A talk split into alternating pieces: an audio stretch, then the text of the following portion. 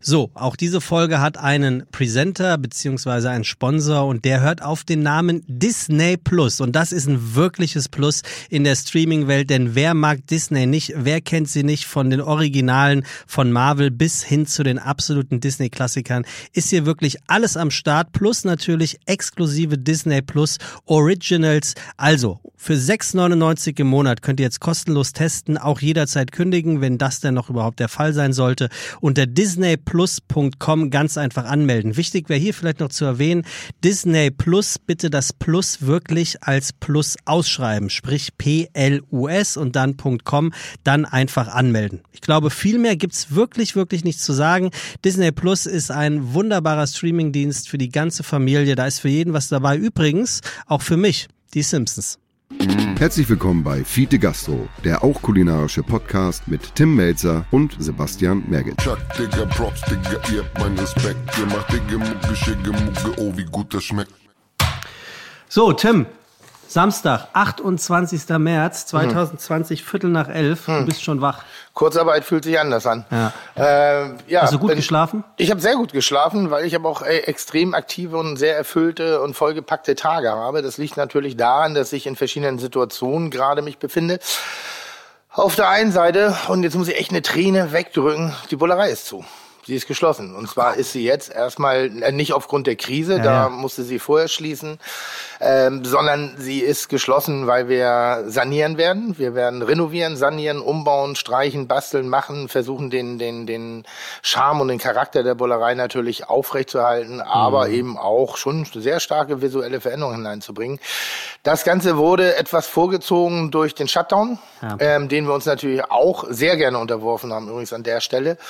Und ähm, wir hatten keine richtige Abschiedsparty. Es ist so schade. Ich das hab, war wie so Schluss machen am Telefon. Ich weiß ja nicht, wie es dir geht, aber ich, ich habe jeden Tag gucke ich in meinen Kalender ja. und sehe, was gewesen wäre. Ja. Und am 2. April stand ganz fett bei mir Abrissparty Bullerei. Ja. Und ich dachte so, verdammt, ich hatte mir so viel vorgenommen. Ich hatte Tanzschritte einstudiert. Oh, wir hatten auch Programm geplant oh, und es wäre der Bullerei so würdig gewesen. Du machst eine Eröffnungsparty ja, einfach. Wir haben ja ganz, ja, wir wollten ja abreißen. So, ja. und wenn ich eine Eröffnungsparty mache, dann ist ja die, ja, dann brauche ich auch nicht renovieren. Weißt du, ich kenne ja meine scheiße. Gäste und unsere Freunde und unsere Kollegen. Nee, wir hatten Großes vor, aber es sind elf Jahre Bullerei. Es ist eine Geschichte, äh, ähm, eine, eine fantastische Dekade, die da hinter mir liegt. Sehr arbeitsam, sehr intensiv.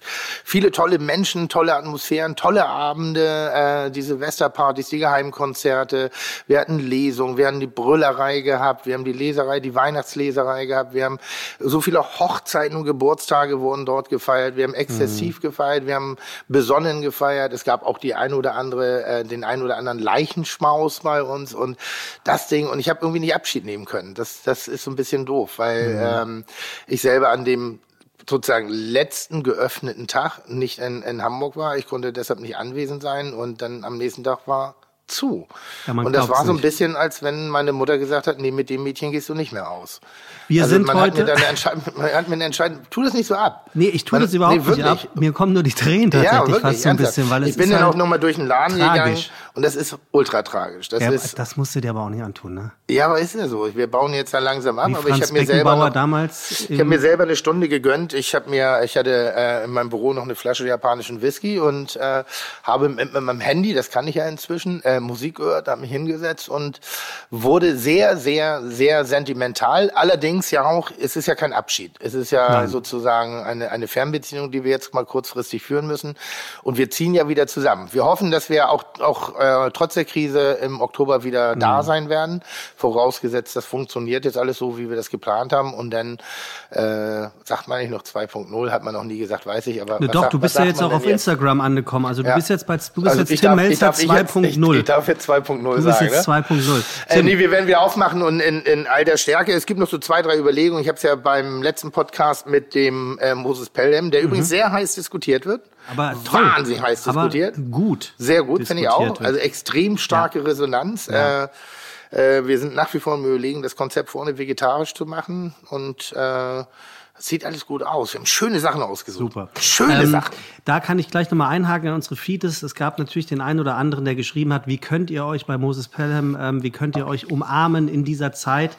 Äh, Freunde, ich hatte es geschrieben und auch gesagt im Vorfeld an dem Podcast, der war aufgezeichnet, der ist schon ein paar Wochen alt. Heute würde das so nicht mehr gehen. Deswegen sitzen wir heute übrigens auch ähm, anderthalb, zwei Meter voneinander getrennt, auch mit unserem Gast, den ich gleich vorstelle, ähm, in der Good School unterhalb von OMR. Das heißt, sollte ein kleiner qualitativer ähm, Unterschied zu den sonstigen Podcasts ähm, vorhanden sein. Seht's uns bitte nach, liebe Fietes. Tim, jetzt ist es so, du hast trotz alledem viel zu tun. Hashtag Kochen für Helden ähm, nimmt dich und ganz, ganz viele Restaurants und viel, viel, immer mehr werdende Restaurants in ganz Deutschland ein. Wir werden auch später kurz darauf eingehen. Ähm, wir haben ein paar Fragen an unsere Fites gestellt zum Thema Gastronomie in der Krise, die wir heute auch ähm, miteinander besprechen werden. Wenn du nichts dagegen hast, würde ich jetzt eigentlich gleich einfach mal erzählen, wer heute hier unser Gast ist. Mach und mal. dann geht's los. Wir haben nämlich heute zu Gast, liebe Fites und liebe Fitinnen, Peter Tschentscher. Er ist von Beruf Bürgermeister. Das heißt, er leitet die Verwaltung einer Gemeinde oder in diesem Fall die der Freien und Hansestadt Hamburg. Gewählt wurde er direkt von den Bürgern bzw. den Einwohnern Hamburgs. Soweit die Definition, so gut der Name. Denn an dem muss man einfach kleben bleiben. Tschentscher.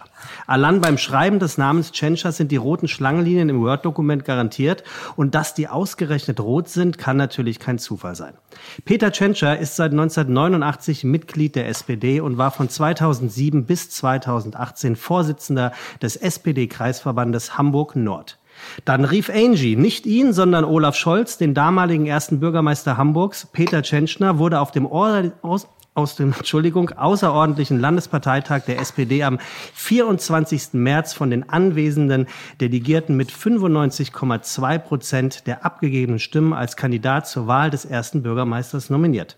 Ein Amt, das er seitdem innehat und gerade am 23. Februar diesen Jahres bestätigt wurde. Natürlich ohne zu wissen, was kurze Zeit später auf ihn zukommen würde. Denn das Feierabendbier hat Peter Tschentscher seit einigen Wochen gegen Corona getauscht und löscht seitdem nicht seinen Durst, sondern unzählige Brände in seiner Stadt. Ernsthaft? Unter anderem auch den mit am großflächigsten, den der Gastronomie. Wo man jetzt Brennstoff entziehen muss, an welcher Stelle die Wärme verringert werden kann und ob die Zufuhr von Sauerstoff überhaupt noch abgeschnitten werden kann, darüber reden wir heute. Herzlich willkommen bei Fiete Gastro, Peter Tschentscher. Hallo. Sehr gut. Moin. Hast du Tschentschner gesagt? Ja, am Anfang. Hast du, ne? Ja, ja, am Anfang. Entschuldigung. Es war ein Test. Hast ja. du bestanden? Ja, gut. Ja, ja, Und du konntest es ja auch nicht nehmen, da irgendwelche Flachwitze anzubringen. Ja, ne? ein bisschen flacher und so.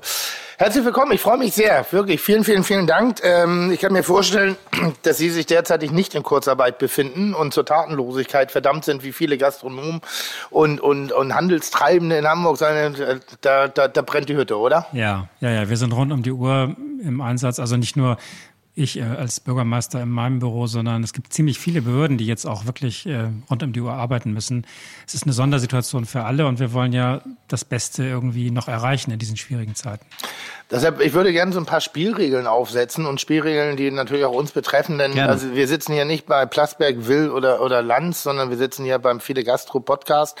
Ähm, äh, frei reden, so, so, so, so, so gern Sie mögen, mischen Sie sich ein. Irgendwie meine Frage, die ich, oder meine Fragen, die ich stellen werde, sind aus der, ich, aus, aus meiner Sicht, sind extrem subjektive Fragen, die ich habe, wie ich sie sehe. Ich habe Unverständnis. Ich habe mir, hab mir viel, äh, viel Gedanken gemacht, was ist die erste Frage, Frage, die ich Ihnen stellen werde.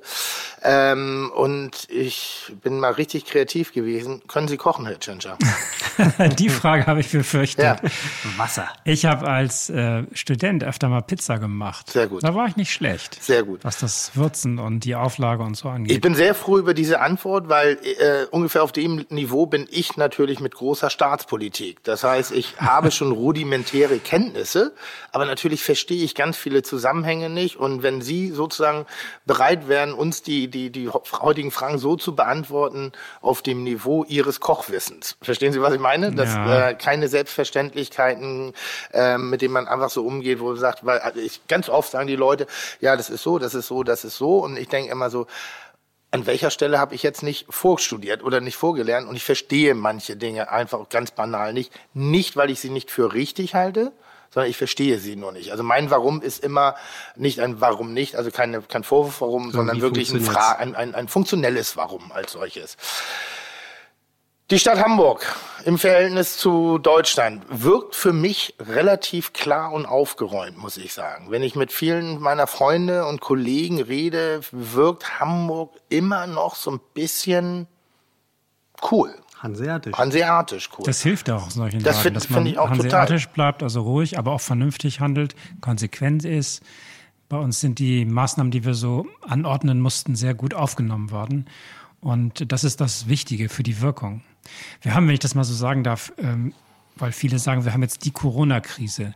In Wahrheit haben wir irgendwie 20, 30 Krisen gleichzeitig, weil sich das so überall so auswirkt. Es mhm. gibt in ganz vielen Bereichen des Lebens plötzlich ja gefühlte Krisen.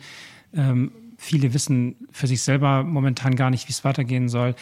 Das ist, unterscheidet diese große Krise von vielen anderen. Wenn wir mal irgendwo ein ernstes Problem hatten, war das meistens zeitlich begrenzt, örtlich begrenzt.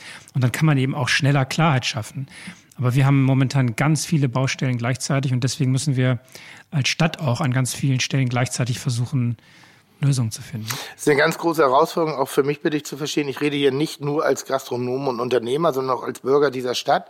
Ähm, denn ich merke nach meiner ersten Verunsicherung und auch, ich will nicht, das nicht Panik nennen, aber natürlich nach dem etwas lauter gefragten Warum, äh, äh, merke ich inzwischen, äh, dass meine Probleme schon wichtig sind und auch, auch schon elementar und ich glaube in Teilen auch elementar für die Gesellschaft aber sich natürlich, jetzt haben wir ein bisschen Zeit gehabt, uns überhaupt mit der Situation auseinanderzusetzen und ich in ganz vielen Bereichen sehr viel schlimmere Probleme äh, äh, auf uns zukommen sehe, beziehungsweise die, die gelöst werden müssen. Deshalb äh, äh, auch hier, wir sind nicht der Mittelpunkt der Erde, auch die Unternehmer nicht, nicht die Gastronomen nicht, äh, dass das auch verstanden wird, dass es jetzt heute kein reiner Gastro-Podcast. Ich rede ja, nicht nur, ich rede nicht nur von Kneipen, ja. ich rede nicht nur von Unternehmern, ich rede nicht nur nur von Hotellerie, Pommesbuden, äh, Catering Service. Das wird natürlich heute auch ein Thema werden, weil das interessiert mich nat natürlich brennend, da es mein Lebensmittelpunkt ist. Aber wenn Sie das Gefühl haben, dass das in dem Moment eher sekundär ist und in derselben Problem, also in derselben äh, äh, Problemlösungsfeld sozusagen, sagen Sie das gerne. Ne? Also ich sitze hier nicht da, dass Sie mir um den Mund reden, äh, Honig um den Mund schmieren müssen und zu sagen, ja, dann machen wir mal den, den Gastronomen glücklich, sondern ich glaube schon, dass alle das auch noch besser verstehen würden, was manche Entscheidungen betrifft, wenn eben die Grundlage dieser Entscheidung noch mehr nach vorne gezogen wird. Weil ich habe gestern zum Beispiel, ist mir physisch schlecht geworden und ich äh, habe,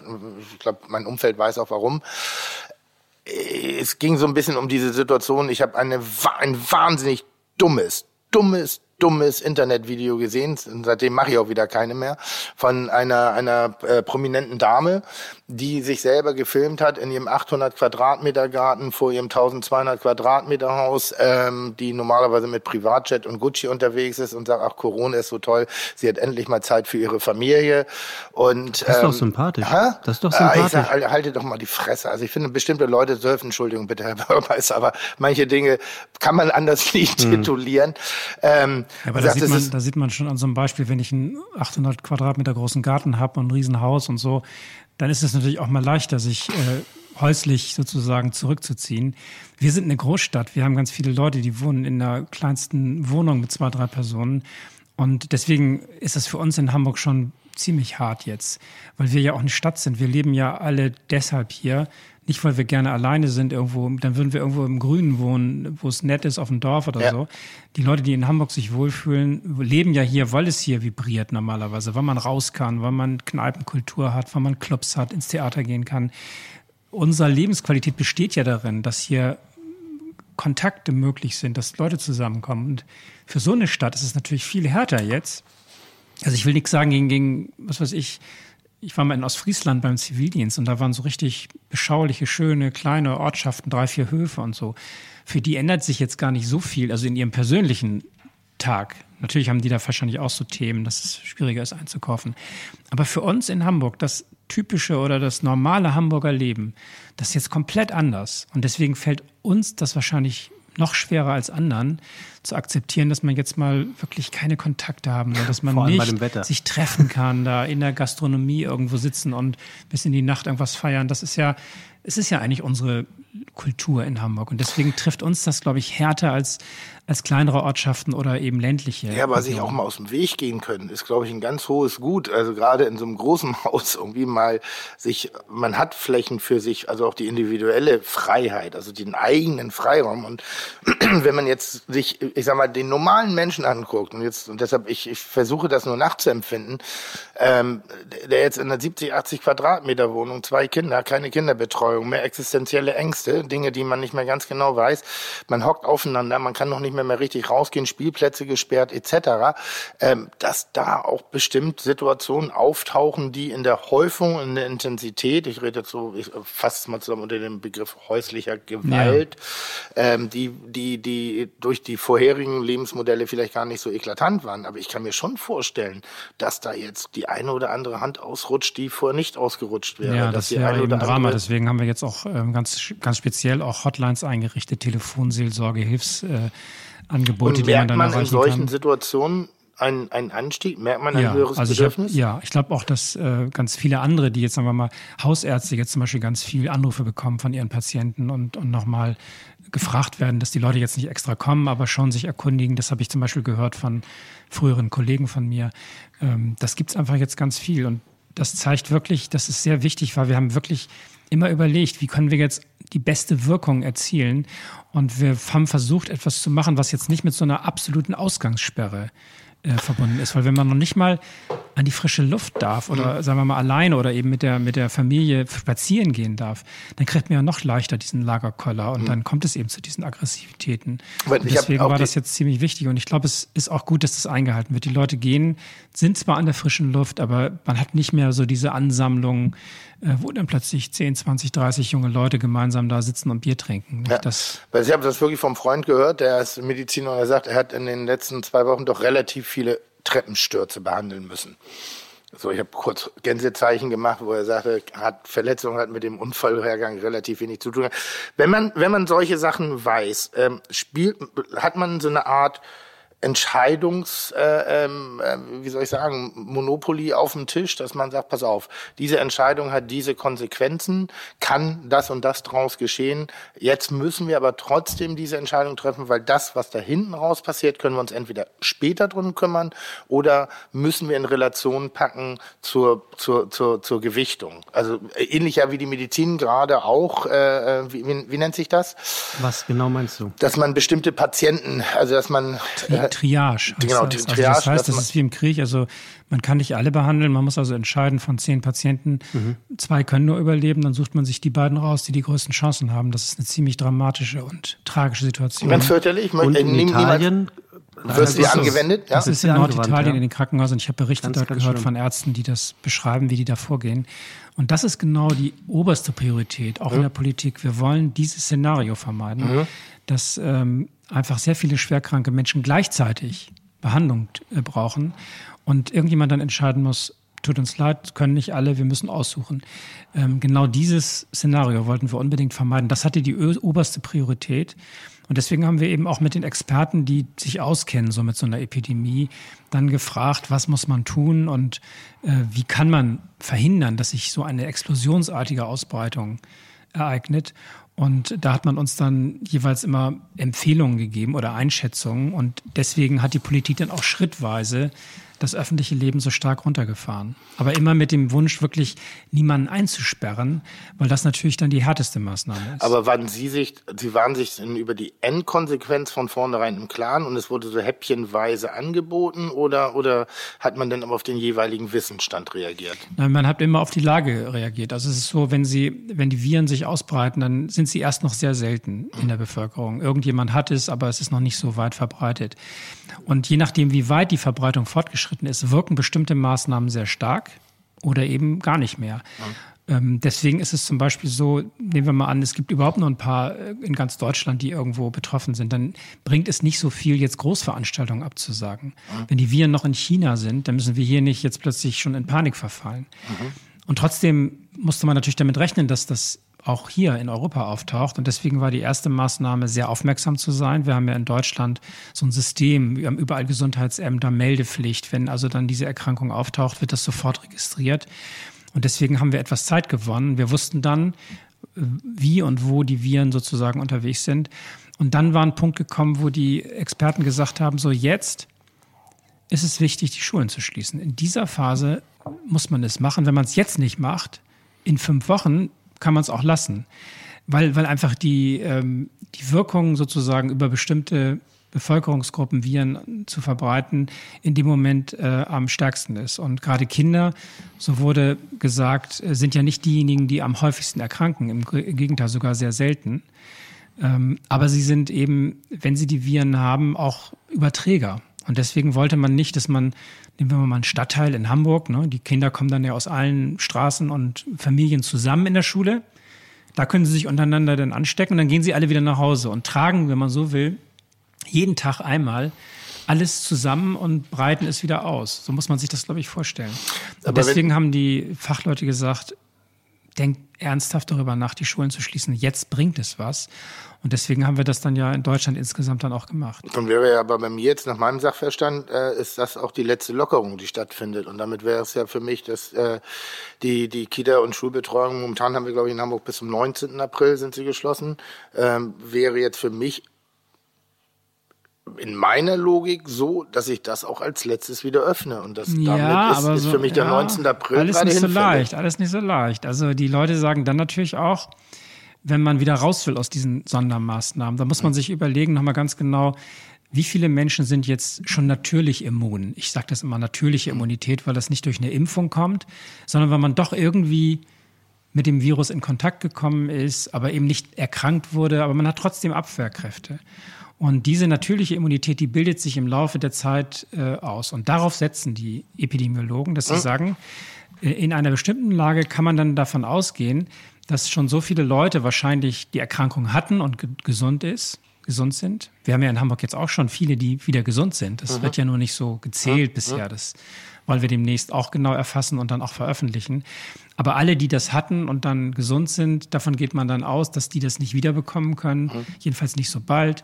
Und ähm, andere, die das gar nicht gemerkt haben, sind vielleicht dann auch immun. Und dann kann es eine Situation geben, wo man sagt, jetzt ähm, ist es nicht mehr ganz so kritisch. Und ähm, dann muss man vielleicht auf andere Dinge stärker achten. Da muss man vielleicht besonders darauf achten, dass man eben älteren Menschen äh, nochmal empfiehlt, äh, sich fernzuhalten, denen vielleicht nochmal besondere Unterstützung gibt. Insofern Aber, ist das jetzt noch nicht ganz klar, wie wir aus diesen ganzen Maßnahmen wieder rauskommen. Es hängt davon ab, wie die Epidemie sich weiterentwickelt. Aber kann man das sagen? Schulen, wann öffnen die wieder? Oder, oder was, was? Nein, das kann man. Das, das ist das, was ich nicht so rede. Also kann man nicht oder dürfen sie nicht oder wollen sie noch nicht? Nicht sie persönlich, ja. sondern grundsätzlich die, die, die, die Menschen, die sich damit beschäftigen, äh, äh, Pakete zu schnüren, die uns eben da auch in der Führung durchleiten, weil ich, ich als Privatmensch als auch als Unternehmer habe parallel zu der äußeren Krise ja eine innere, also ich muss ja auch meine eigenen Unternehmungen äh, schützen und wir haben einen eigenen Plan aufgebaut. Wir haben einen Fahrplan aufgebaut. Wir haben ein Worst-Case-Szenario aufgebaut, ähm, das sich über ein halbes Jahr hinweg streckt. Ähm, wir haben die nächsten zwei Monate habe ich Entscheidungen mit meinem Partner zusammen getroffen, wie wir da, egal was jetzt kommt, egal welche Entscheidung jetzt gefällt wird, der steht. So, wenn da positive Entscheidungen für uns kommen, ist es positiv für uns, aber da haben wir, dann haben wir den nächsten Plan und dann haben wir den letzten Plan, das ist wie in der Batterie, dann läuft das auf Rot und danach sind wir platt, dann geht gar nichts mehr. Dann haben wir auch kein, können wir auch keine Pläne mehr machen, aber ein halbes Jahr, finde ich, ist ein intelligenter Ausstiegsplan sozusagen und auch äh, auf Dinge, die da passieren werden. Wir werden ja irgendwann hoffentlich, wie, nicht hoffentlich, wir werden wieder öffnen dürfen. Dürfen wir wieder normal öffnen oder müssen wir uns noch ein Jahr oder ein halbes Jahr an den Mindestabstand halten? Müssen wir uns eine Höchstpersonengrenze, müssen wir uns, kann ja sein, dass da noch Dinge entwickeln. Damit rechnen wir, deshalb haben wir ganz. Warum ist das im, im, in der Politik nicht so? Weil ihr habt doch Pläne. Also ja, ich kann mir das bisschen, nicht vorstellen. Ein bisschen ist es so. Also wir haben ja eben schon im Vorgespräch auch noch ein bisschen geredet. Hm? Da haben sie gesagt, ich mache so in meinem Unternehmen, was ich garantieren kann, das garantiere ich. Hm? Wenn ich es aber nicht garantieren kann, hm?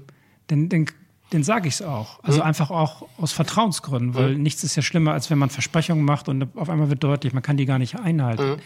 Und deswegen müssen wir das in der Politik auch so machen. Wenn wir, wenn wir sicher wären, was wir in drei Wochen tun, dann sollten wir es sofort sagen.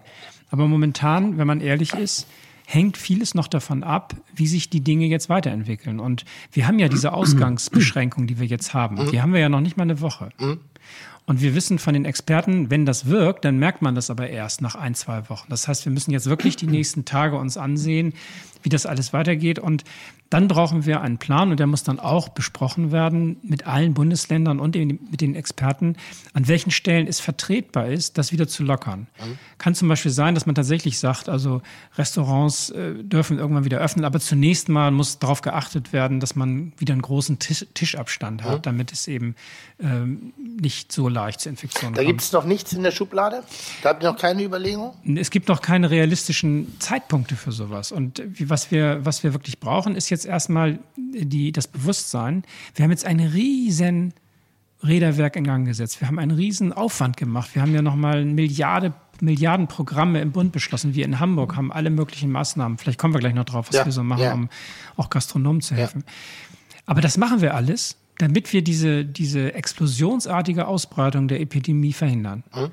Und glaube, wenn, wenn man jetzt zu früh die Nerven verliert und dann sagt so, ah, jetzt, jetzt müssen wir wieder lockern. Und dann er tritt mit kurzer Zeitverzögerung doch dieser Notstand ein. Dann haben wir einen Riesenaufwand gemacht und haben wenn man so will, die Wirkung verpuffen lassen. Und deswegen bin ich jetzt ein bisschen vorsichtig zu sagen, auch jetzt reden wir mal schon wieder über Lockerung. Jetzt muss einmal Klarheit her, wie das wirkt, und dann muss der Plan her, wie man es wieder zurücknimmt. Gar nicht. Also ich rede überhaupt nicht von Lockerung. Ganz im, ganz im Gegenteil. Ich glaube, nur Schwachsinnige äh, setzen sich jetzt schon wieder damit aus und, und, und, und, wollen ihren Picknick im Stadtpark wieder im Freundeskreis verbringen. Das ist, man macht für mich überhaupt keinen Sinn. Mir geht es nur darum, von wegen, dass wir warten auf den Zeitpunkt, also jetzt Samstag wird für Sonntag entschieden. Und ich kann mir das nicht vorstellen, dass so kurzfristig entschieden wird, warum wir nicht an Überlegungen teilhaben. Also wenn, wenn das Worst-Case-Exit ist, äh, äh, Szenario wäre ja für mich in der Gastronomie, rechnet einfach mal, dass ihr drei Monate nicht aufmachen dürft. So, da werden Überlegungen irgendwo getätigt sein, ja. da bin ich mir sehr sicher. So, dann kann ich sofort darauf reagieren. Dann bin ich an der Situation konfrontiert und kann jetzt die richtigen Entscheidungen treffen, kann jetzt die Entscheidung treffen, kann die richtigen Hilfen einfordern, nicht einfach einmal so sprühschulartig raus und gib mir ja. alles, sondern ich kann dann wirklich sagen, für drei Monate, das kann ich noch selber wuppen, das kann ich mir leisten, da bräuchte ich Unterstützung, da habe ich die Vorbereitung, weil die ersten vier Wochen, das ist, glaube ich, das, was ein bisschen ja. irritiert. Aber das Menschen, tun wir so, ja, aber das tun wir so ein bisschen, wir sagen zum hm? Beispiel jetzt, wir machen ja diesen, diesen Rettungsschirm, diesen Hamburger Corona-Schirm, HCS, da sagen wir, ähm, wir wollen mal für drei Monate rechnen. Mhm. Wir gehen mal jetzt mal davon aus, wenn man jetzt angeben soll, welche, welche Finanzierungsbedarfe hat man so die nächsten, da sagen wir mal drei Monate, weil das so eine, ja, das ist irgendwie so eine realistische Überlegung. Wenn es dann vorher besser wird, ist, dann beschwert sich ja keiner. Und deswegen hat man, hat man dann mal einen Plan, auf den man hinarbeiten kann. Und wahrscheinlich ja, muss sich auch jeder messen lassen jetzt an dem, was gesagt wird. Also vor ja, allem klar. die Politik natürlich. Alles, was kürzer ist, ist ist willkommen, aber ja. nun stelle man sich vor, man sagt jetzt etwas, was du gerade gesagt hast, Tim, warum sagt man nicht einfach was und dann ist es nicht einhaltbar, ja. weil wirklich noch eine größere Katastrophe ausbricht auch blöd. Also blöd, blöd, ja, aber ich finde das schon an der Art und Weise und deshalb, das ist glaube ich auch so ein Vermissen generell, mhm. warum auch manche, ich sag mal, großmäuligeren Politiker hin und wieder eine gewisse Wahrnehmung bekommen, obwohl man das vielleicht inhaltlich gar nicht so geil findet, weil sie zumindestens einmal eine laute vermeintliche Entscheidung treffen und das muss ich ja auch. Ich muss Entscheidungen treffen und meine Entscheidung kommuniziere ich auch und da sind viele falsche dabei. Ich muss halt die Konsequenzen übernehmen, wenn ich eine falsche entschieden habe. Deshalb, das wäre auch eine meiner Fragen sind. Haben Sie Angst? Und das meine ich jetzt nicht, wo uh, Sie sitzen da zu Hause, sondern haben Sie Angst, falsche Entscheidungen zu treffen und wenn ja, in welchem Bereich? Also es ist schon so, dass alle, die jetzt Entscheidungen treffen, hoffen, dass sie alles richtig machen mhm. und dass sie es auch zum richtigen Zeitpunkt machen. Das war mein, meine, mein Denken jedenfalls die letzten Wochen sehr ja, bestimmt, ja. weil man manchmal ja auch Situationen hat, wenn man es dann nicht entscheidet, dann denn hinterher bringt es dann auch nichts mehr. Und deswegen sind wir schon hinterher jetzt die wichtigsten Dinge zu Anfang zu entscheiden und dann kommen ja noch immer noch weitere Probleme, aber denn, wenn man, man löst dann die Probleme in der Reihenfolge ihres Auftretens sozusagen, weil bestimmte Dinge sind dann wirklich sehr, sehr vordringlich. Wir haben jetzt zum Beispiel ein Riesenthema im Gesundheitswesen, müssen hier sofort jetzt damit beginnen, die, die Kapazitäten aufzubauen, die wir befürchten, dass wir sie brauchen später. Mhm. Und wenn das dann nicht eintritt, weil wir, weil wir gleichzeitig ganz gut sind, diese, diese Ausbreitung zu verhindern, dann kann man da auch schnell wieder Schritte zurücknehmen und sagen, Gott sei Dank ist nicht so schlimm gewesen. Aber umgekehrt ist es doof, wenn man sich überrollen lässt. Und das ist ja in, in äh, in Italien der Fall gewesen. Nicht? Unsere Leute sagen immer, wir müssen vor der Lage sein. Also in Italien ist man wirklich überrascht und überrollt gewesen und ja. dann kommt man ihm nicht mehr hinterher und deswegen gibt es dort Bürgermeister in Norditalien, die sagen, liebe Leute in Deutschland, nutzt jetzt die Zeit, noch ja. habt ihr sie. Und deswegen sind wir jetzt sehr, sehr intensiv dabei, Dinge, ähm, die bisher noch nicht geklärt sind, zu klären. Jammern wir zu früh? War der Brandbrief der Hamburger Gastronomie zu früh? Nein, das kann man gar nicht früh genug sagen, wo, wo die Probleme liegen. Na gut, sind also nur sehr ich unterschiedlich. Ja ich finde nicht, dass das zu früh dass ja erstmal grundsätzlich erstmal erstmal überhaupt dieser Umgang mit mit mit mit mit dem Virus äh, auch ja erstmal gelernt werden muss in dieser ja. Brachialität und das sind ja da werden ja tagtäglich tausende Entscheidungen getroffen, weil alles miteinander irgendwie vernetzt ist. ist aber hätten Sie lieber das und das meine ich jetzt nicht doof irgendwie so, sondern dass man sagt, Jungs, wir kümmern, euch um, wir kümmern uns um euch. Gebt uns bitte mal zwei Wochen, damit wir die effektiven Probleme überhaupt in den Griff kriegen. Und wir verstehen, dass ihr die Bedürfnisse habt und wir werden was tun und wir werden es deutlich tun. Aber gebt uns bitte zwei Wochen Zeit. Genauso wie ein Mitarbeiter, wenn der zu mir kommt und sagt, Tim, ich muss mit dir reden. Ich hab, hab da was und sagt, du, das passt mir gerade gar nicht. Ähm, ich habe gerade den, den, den Kopf voll. Kommst, mach morgen bitte. So, und wenn ich dann morgen das nicht mache, dann ist scheiße. Dann ist der Mitarbeiter ja. enttäuscht. Aber ich kann ihn ruhig mal verzögern. Ich, mir kommt das so ein bisschen vor. Ich bin selber hin und her gerissen. Auf der einen Seite schreit mein Unternehmer, meine Branche, schreit nach Hilfe. Und ich denke, ja, aber nochmal am Ende des Tages, lass uns mal ganz kurz auf ein Stück Papier machen, worum geht's hier gerade? Es geht immer noch um Menschenleben und es geht um eine eventuell drohende Vollkatastrophe und irgendwie sehen wir selbst Italien, nehmen wir nicht richtig wahr. Wir sehen das nicht wirklich. Das ist, es gibt Leute in meinem Umfeld, die das, die sagen, das stimmt nicht. Hm. Naja, aber die Bilder gibt's überall. Die gibt's auch in Madrid, wenn wir das sehen, was ja. in den USA los ist. Also das ist jetzt nicht irgendwie mal irgendwo ein Ereignis und eigentlich erreicht uns das nicht. Alle haben ja auch umgeschwenkt. Es gab ja ein paar Regierungen auf der Welt, die haben gesagt, ach, jetzt wollen wir mal tapfer sein. Alles nicht so schlimm. Ist ich glaube, Schweden immer noch, ne? Ja, die, es die gab hängen, verschiedene oder? Länder, die haben dann gesagt, wir, wir nehmen das mal hin wie eine normale Grippe und so. Ja, ja. Und die sind alle eingeschwenkt, weil ja. einfach die, ähm, es ist einfach, diese Ausbreitungsgeschwindigkeit ist enorm und dieses gleichzeitige Auftreten von so vielen Erkrankten. Und deswegen, glaube ich, sind wir jetzt äh, in Deutschland jedenfalls ganz vernünftig von Anfang an auf einem guten Kurs gewesen. Ich finde es gut, wenn Leute sich gleich melden. Ich finde es aber auch gut, wenn man Verständnis hat, dass man nicht sofort die Antworten kriegt. Mhm. Also manchmal ist es auch ganz gut, sofort zu sehen, wie unterschiedlich auch die Probleme sind. Ein Gastronomiebetrieb ist noch dennoch mal wieder was anderes als jemand, der einen Musikclub macht. Mhm in der Industrie, ich habe jetzt auch viel mit Industrievertretern gesprochen, haben die auch so ganz andere äh, äh, Themen nochmal. Wenn die so eine Industrieproduktion runterfahren und, die, und der Hochofen kalt wird, die kriegen die gar nicht wieder an so schnell. Also jede, jedes System hat so seine eigenen Besonderheiten und dann ist es ganz gut eigentlich, dass sich erstmal schnell alle melden und sagen, so, das sind unsere Themen. Aber es ist natürlich auch wunderbar, wenn, wenn man versteht, ähm, dass wir jetzt auch nicht zaubern können und alles sofort in Luft auflösen. Das sind die 20, 30 Brände, von denen Sie eingangs ja, sprachen. Genau. Ne? Also man kann ja sagen, Tim, nimmst dich persönlich, du hast nur, in Anführungszeichen, den Gastrobrand, ich habe nur den Selbstständigkeitsbrand, ja. der nächste hat nur den Industriebrand. Die Brandherde werden ja, aber alle bei Ihnen gesammelt. Im Gesundheitswesen, wo die Leute jetzt auch nochmal persönlich nochmal Angst haben, dass sie ja nicht nur mhm. betroffen sind, sondern sie sind auch noch persönlich. Wenn ich jetzt im Krankenhaus arbeiten muss und höre plötzlich überall kommen da die Infizierten dann, was bedeutet das dann für mich? Das ist ja auch nochmal eine Art von Krise, dass man Angst hat um sich selber. Und deswegen gibt es an ganz vielen Stellen jetzt gleichzeitig äh, Themen. Und ich bin eigentlich ganz froh, dass, dass wir an alles alles mitbekommen und nicht jetzt irgendwie drei Wochen in irgendeine Richtung und dann auf einmal kommt was um die Ecke. Ja, wir haben uns nicht gleich gemeldet, aber eigentlich haben wir schon seit drei Wochen folgende, an, folgende Frage. Das ist schon ganz gut, dass man sich meldet. Aber zum Beispiel jetzt Montag geht es los mit diesen Anträgen, dass man Zuschüsse be bekommen kann. Mhm. Können ja auch Gastronomen sich melden und sagen, ihre Umsatzeinbußen waren so und so. Wollte ich gerade sagen, lass, lass, wir können ja einfach mal so ein bisschen konkreter jetzt werden und, und, und zwar wirklich ihre Aktivität, was, was eben auch äh, Unterstützungsmaßnahmen, Hilfsmaßnahmen angeht. Ähm, ich betrachte das überwiegend aus dem Auge des Gastronomen natürlich. Ähm, das, ich finde mich ganz interessant. Ähm, du findest dich ganz interessant, aber ganz neue Worte. Was hat die Krise mit dir äh, gemacht, Tim? Nein, äh, ich Gott. Ich krieg's nicht in den Griff. Äh, nee, aber weil ich natürlich viele Unternehmungen habe, einige werden hoffentlich souverän durch die Krise kommen, weil sie sehr, sehr gut aufgebaut sind und vor allen Dingen, weil sie sich in einer bestimmten Situation befinden, so oder so. Das ist die Bollerei, ähm, die auch ohne Krise geschlossen hätte. Das wurde ein bisschen vorgezogen, um in, für ein halbes Jahr zu sanieren und zu renovieren. Ich habe zwei Betriebe, ähm, die wirtschaftlich eher in der Flatline arbeiten, also eher auf Null, wo keine Rücklagen, keine Geschäfte Geschäftsrücklagen vorhanden sind. Ich habe einen, einen Betrieb, der ist extrem saisonal empfindlich, also der reagiert auf alles ganz, ganz, ganz stark. Das ist ein, ein Catering-Unternehmen, wo man sagen würde, wenn da jetzt nicht die reine Situation auf dem Papier, wenn man jetzt nicht einen anderen Verwendungszweck dafür findet, wäre katastrophal. Ähm, nur für meine Mitarbeiter ist alles easy und alles entspannt, aber wenn man das so anguckt, und ich bin auch selber noch ein eigener Unternehmer, sozusagen die Tim Melzer Firma sozusagen und ich habe so verschiedene Situationen, äh, in der ich mich mit dieser Krise beschäftigen muss.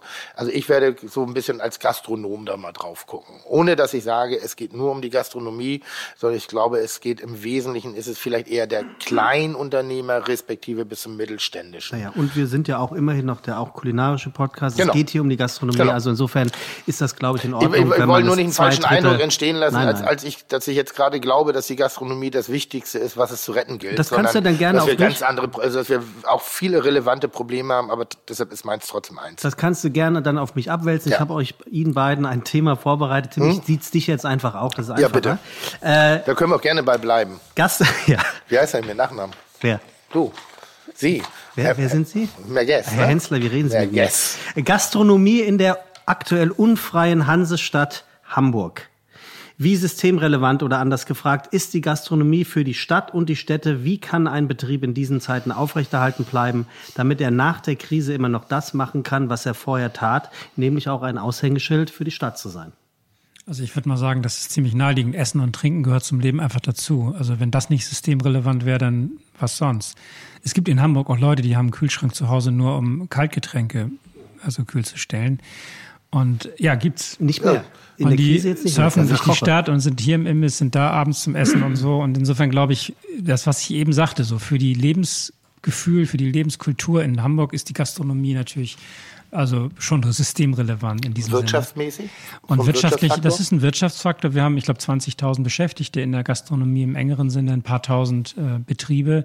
Das ist schon ein Wirtschaftsfaktor. Zwei Millionen in Deutschland? Aber wir haben natürlich, weil wir so eine wirtschaftsstarke Stadt in vielen anderen Branchen sind, ist das jetzt von der, von der Wirtschaftskraft her sozusagen jetzt nicht unser einziges Standbein, sondern mhm. wir haben natürlich die Industrie und Klar. wir haben alle möglichen anderen Branchen.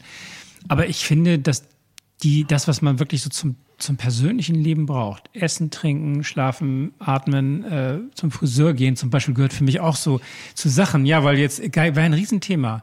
Sollen Friseurläden jetzt auch geschlossen werden? Und da habe ich gesagt, das ist ein echter Grenzfall. Mal sehen, also ich habe da kein Problem mit bei meiner Frisur, aber in drei Wochen werden ganz viele Leute sagen, also irgendwie man muss sich jetzt selber mal Hand anlegen. Auch so. dafür habe ich schon Exitplan. Ja, ähm, ich können sich schon alle mal überlegen dann, ob sie jemanden kennen und der dann auch noch in häuslicher Gemeinschaft. Man soll ja jetzt auch nicht unnötige andere Kontakte. Nee, ich ich habe eine Haarschneidemaschine und ich bin ja. ohne Haare berühmt geworden und ja. dann werde ich vielleicht wieder ohne Haare unberühmt. Also ja. ich verliere so, so ich, das ist, da schließt sich der Kreis wieder. Es wird vielleicht ein riesen Schwarzmarkt Haare schneiden. ja, ja. Nein, das war auch so ein, ist auch wirklich so ein blöder Grenzfall, wo ich einerseits sage, das gehört mit zum, zur persönlichen Hygiene und zum täglichen persönlichen Leben dazu, aber Andererseits das halt auch eine Situation, wo man dann natürlich der, der Friseur, die Friseurin mit dem Kunden natürlich auch ein, kann ja nicht 1,50 Meter Abstand halten beim Haare schneiden. Und deswegen ist das so ein, doch eine schwierige Frage im Einzelfall. Aber ich würde schon sagen, Essen und Trinken, das ist etwas, wo wir auch von Anfang an gesagt haben, wir müssen die Nahversorgung aufrechterhalten. Und klar ist, wenn jetzt die Leute nicht mehr essen gehen können, mittlerweile haben ja auch viele äh, Takeout, also Imbisse und so, die machen auch nicht mehr auf, weil sie sagen, ich habe keine Kundschaft mehr. Ich war letztens in der Mönckebergstraße, wollte ich mir sozusagen mittags noch so ein, so ein Brezel kaufen und dann hat die mir gesagt, was sie da für einen täglichen Umsatz hatte. Ne? Das war nichts mehr, weil jetzt einfach nichts mehr los ist in der Stadt. Und deswegen merkt man dann plötzlich, dünnt das ziemlich aus. Und äh, auf der anderen Seite sagen sich natürlich dann viele Leute, oh, jetzt muss ich zum ersten Mal mal richtig einkaufen und planen denn nicht unbedingt Hamsterkauf, aber sie planen dann natürlich wieder ganz anders, als sie das gemacht hätten, wenn sie jetzt äh, wüssten, sie könnten weiterhin abends oder zum Mittagstisch überall hingehen. Und deswegen glaube ich, ist Gastronomie natürlich schon etwas, das gehört untrennbar zu unserer Stadt dazu.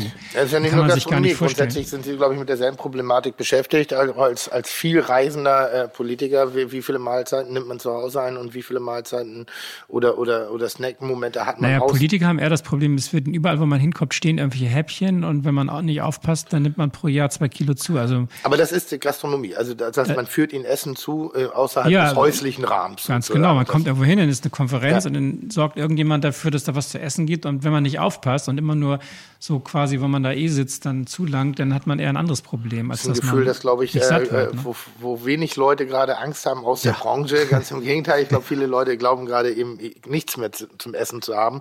Was ich in der, in, der, in der Kürze der Zeit auch für teilweise übertrieben empfinde, also dieses komplett paniken, dieses, diese, diesen kompletten Niedergang ja. der Gastronomie also zu befürchten. Man, ja, da, da sehe ich auch andere Situationen und nicht aus meiner Sichtweise, sondern aus der allgemeinen Sichtweise. Aber da kann man wirklich Gift drauf nehmen. Also die Nachfrage ist gesichert. Und ich ja. bin sicher, wenn jetzt zum Beispiel das wieder gelockert wird, man merkt ja jetzt so richtig, wie einem das fehlt. Also ich weiß genau, also man, man kann das jetzt nicht komplett nachholen, aber ich weiß genau, wenn, wenn das wieder möglich ist, dann gehe ich wahrscheinlich die nächsten drei Monate doppelt so häufig essen wie, wie vor der Krise, weil man irgendwie auch merkt, dass, was einem eigentlich fehlt, genauso, ich glaube, das Theater und Kinos und diese ganzen Clubs, sobald das wieder geht, werden ganz viele Leute sagen, so, jetzt will ich aber echt mal wieder unterwegs sein, weil, weil man so gespürt hat, was einem, wenn, alles, was selbstverständlich ist. Aber kommen wir da, das, aber das ist genau das, glaube ich, das wesentliche Problem, vor dem wir gerade stehen. Wie lange können wir das aufrechthalten? Wie lange sind wir in der Lage, sozusagen die, die Grundlage unseres Geschäftsbetreibens äh, äh, äh am Leben zu halten? Und damit meine ich jetzt nicht, ich habe ja kein Geschäft gerade, aber wie lange kann Offene ich mehr Kosten? Mieten, ja. Löhne, mhm. laufende Kosten abdecken? Wie lange äh, äh, spielt meine Mitarbeiter mit? Es ist so ein kostbarer ja. Wert. Das ist, ich kann als, ich beschreibe das wie eine Fußballmannschaft. Ich kann nicht einfach nur elf Torhüter nach, nach sechs, acht Wochen wieder einstellen, sondern ich ja. brauche einen Torwart, ich brauche einen Mittelfeldstrategen, ich brauche einen Stürmer, ich brauche Leute. Das ist ein hochfiligranes äh, System. Wir sind Fachleute, wir sind keine äh, Vollkatastrophen und es ist mehr in der Gastronomie der dahinter, als ein Ei in heißes Wasser zu schmeißen und einen Teller an den Tisch zu tragen. Also, ja. das ist, also das ist ja das, wovor wahnsinnig viele Leute auch in unserer Branche Angst haben. Aber die Leute sind die Leute ja, die Leute sind ja im Grunde dann ja nicht weg. Die Frage ist irgendwie, wie lange man das wirtschaftlich durchhält, weil das ist ja das, was die Insolvenz ausmacht, dass man jetzt, wenn man eine bestimmte Zeit keine Erträge hat, aber natürlich die Kosten weiterlaufen, ne? Mieten und was man alles so hat, dass man dann irgendwann wirtschaftlich äh, nicht mehr in der Lage ist, das weiterzuführen. Und da geht es einem ja so wie mit dem Luftanhalten. Ne? Die ersten zehn Sekunden sind leicht. Die zweiten zehn Sekunden, die sind schon schwieriger. Und irgendwann also es ist, was aber, ich so aber sag, genau darum geht. Also ihr und, Paket, und deswegen ist, ist unsere Idee jetzt, dass man hm jetzt erstmal sozusagen das Luftholen eben ermöglicht, damit man ein bisschen Zeit gewinnt. Deswegen jetzt diese Zuschüsse, die Liquiditätshilfen. Und ähm, dann hoffen wir ja oder wir arbeiten ja darauf hin, dass diese Phase möglichst kurz ist. Je, je wirksamer das ist, was wir jetzt machen, umso früher kann man auch, sagen wir mal, diese Sondersituation wieder lockern. Und dann hat man eben mehr erreicht, als wenn man das jetzt noch drei Wochen so ein bisschen hingetrödelt hätte und dann hätte man doch vielleicht. Äh, auf, auf welcher Grundlage treffen Sie gerade diese Entscheidung? Also welchen Zeitraum? Weil Sie müssen ja irgendwo sagen, wir machen das jetzt, damit wir das entweder so lange können oder um das zu erreichen. Das ist zum Beispiel eine Sache, die ich nicht verstehe. Warum? Man muss sich also, so vorstellen, wir gehen immer davon aus, wir können, der Ausgangspunkt ist immer Menschenleben retten, Gesundheit schützen. Hm? Und da gehen wir davon aus, wir können in Deutschland, sagen wir mal, ich habe die Zahl jetzt nicht im Kopf, so und so viele Zehntausende äh, Intensivtherapieplätze hat man. So, in Hamburg haben wir, sagen wir mal, 640 intensivmedizinische Behandlungsbetten. Und jetzt muss man sich vorstellen, wir dürfen keine Situation zulassen, wo wir, ähm, wo wir intensivpflichtige Patienten haben und sie nicht mehr behandeln können. Also versuchen wir zu prognostizieren, wie kann so eine Epidemie verlaufen. Es, es, wird dann immer mehr Schwerkranke geben, das können wir nicht verhindern, aber die können ja auch wieder gesunden, wenn man ihnen dann diese Behandlung äh, angedeihen lässt. Und deswegen versuchen wir einzuschätzen, dass man, dass man die, die Epidemie so verlaufen lässt, dass diese Spitze nicht entsteht über unsere Kapazitäten hinaus. Das verstehe ich. Und, und wenn wir jetzt wissen, wir mhm. gucken ja genau auf die, auf die Kurve, wie sie verläuft, die Infektionskurve. Und wenn wir merken, die flacht sich ab und wir haben Abstand, wir haben Sicherheitsabstand zu der Obergrenze, dann könnten wir sagen, so, jetzt können wir bestimmte, wir haben jetzt Sicherheitsabstand, wir können uns jetzt äh, zutrauen, bestimmte Maßnahmen wieder zu lockern, weil schon genug Leute die Krankheit überstanden haben und weil wir davon ausgehen, viele sind jetzt schon immunisiert worden und deswegen befürchten wir nicht mehr diesen explosionsartigen Anstieg. Aber ob das jetzt in zwei Wochen ist oder in drei Wochen oder so oder vielleicht auch erst in zwei Monaten, das, das kann man momentan noch nicht sagen, weil es noch zu früh ist, den Verlauf zu beurteilen. Wir wissen noch nicht, wie wirkt das, was wir vor ein, zwei Wochen beschlossen haben. Aber warum trifft man dann nicht die Entscheidung, pass auf, wir machen Shutdown für sechs Monate?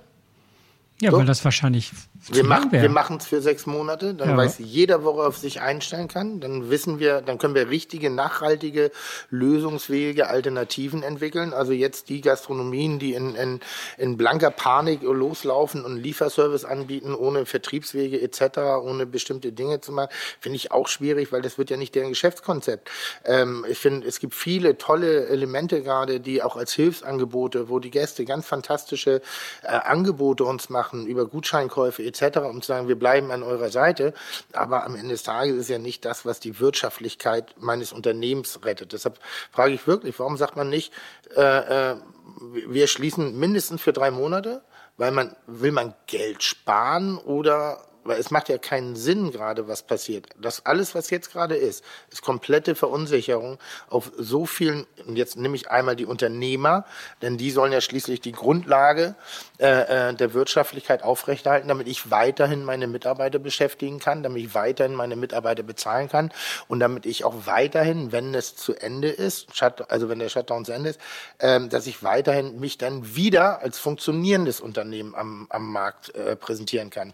Kurzes Beispiel, ich habe es gestern gelesen, übrigens, äh, ich darf das sagen, fick Adidas, kauf keine Adidas-Schuhe mehr, wenn die das wirklich bewahrheiten sollten, dass sie die Miete nicht mehr bezahlen. Da habe ich überhaupt nichts dagegen, das zu sagen. Es ist für mich ein Unding, was da gerade passiert.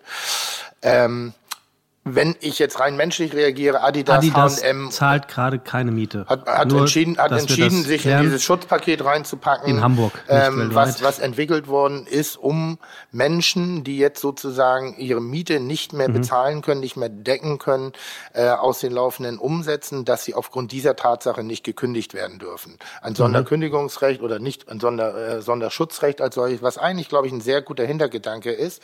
Aber wenn das von den Großen missbraucht wird, dann ist das natürlich natürlich äh, Hayopai.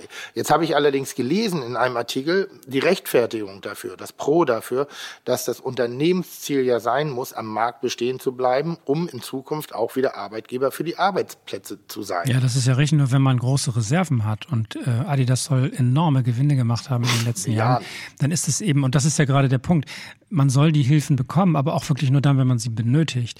Und deswegen müssen wir, das Beispiel zeigt es schon, wenn das jetzt Montag losgeht mit den so Zuschüssen und den Anträgen, ein paar Angaben und Zusicherungen müssen wir erwarten. Das heißt, es muss jemand auch wirklich sagen, ich bin jetzt angewiesen darauf, muss einmal sagen, was, wie groß die Miete ist, die mir jetzt laufend zahlt. Wir müssen nämlich wirklich äh, vermeiden, dass das Geld am Ende bei, bei denjenigen wirklich ankommt. Also wir, wir wollen, dass das Geld bei denen ankommt, die es auch brauchen und nicht denjenigen, die sagen, oh, das ist immer eine kluge Situation. Ich nehme das mal mhm. zusätzlich, mhm. Auch äh, wenn ich jetzt eigentlich gar nicht so richtig in Schwierigkeiten bin. Und das ist ein bisschen unsere, äh, unsere Problematik, dass wir, wir haben ja über 100.000 kleine und äh, mittlere Unternehmen in Hamburg. Wir haben das mal so abgeschätzt. Ja.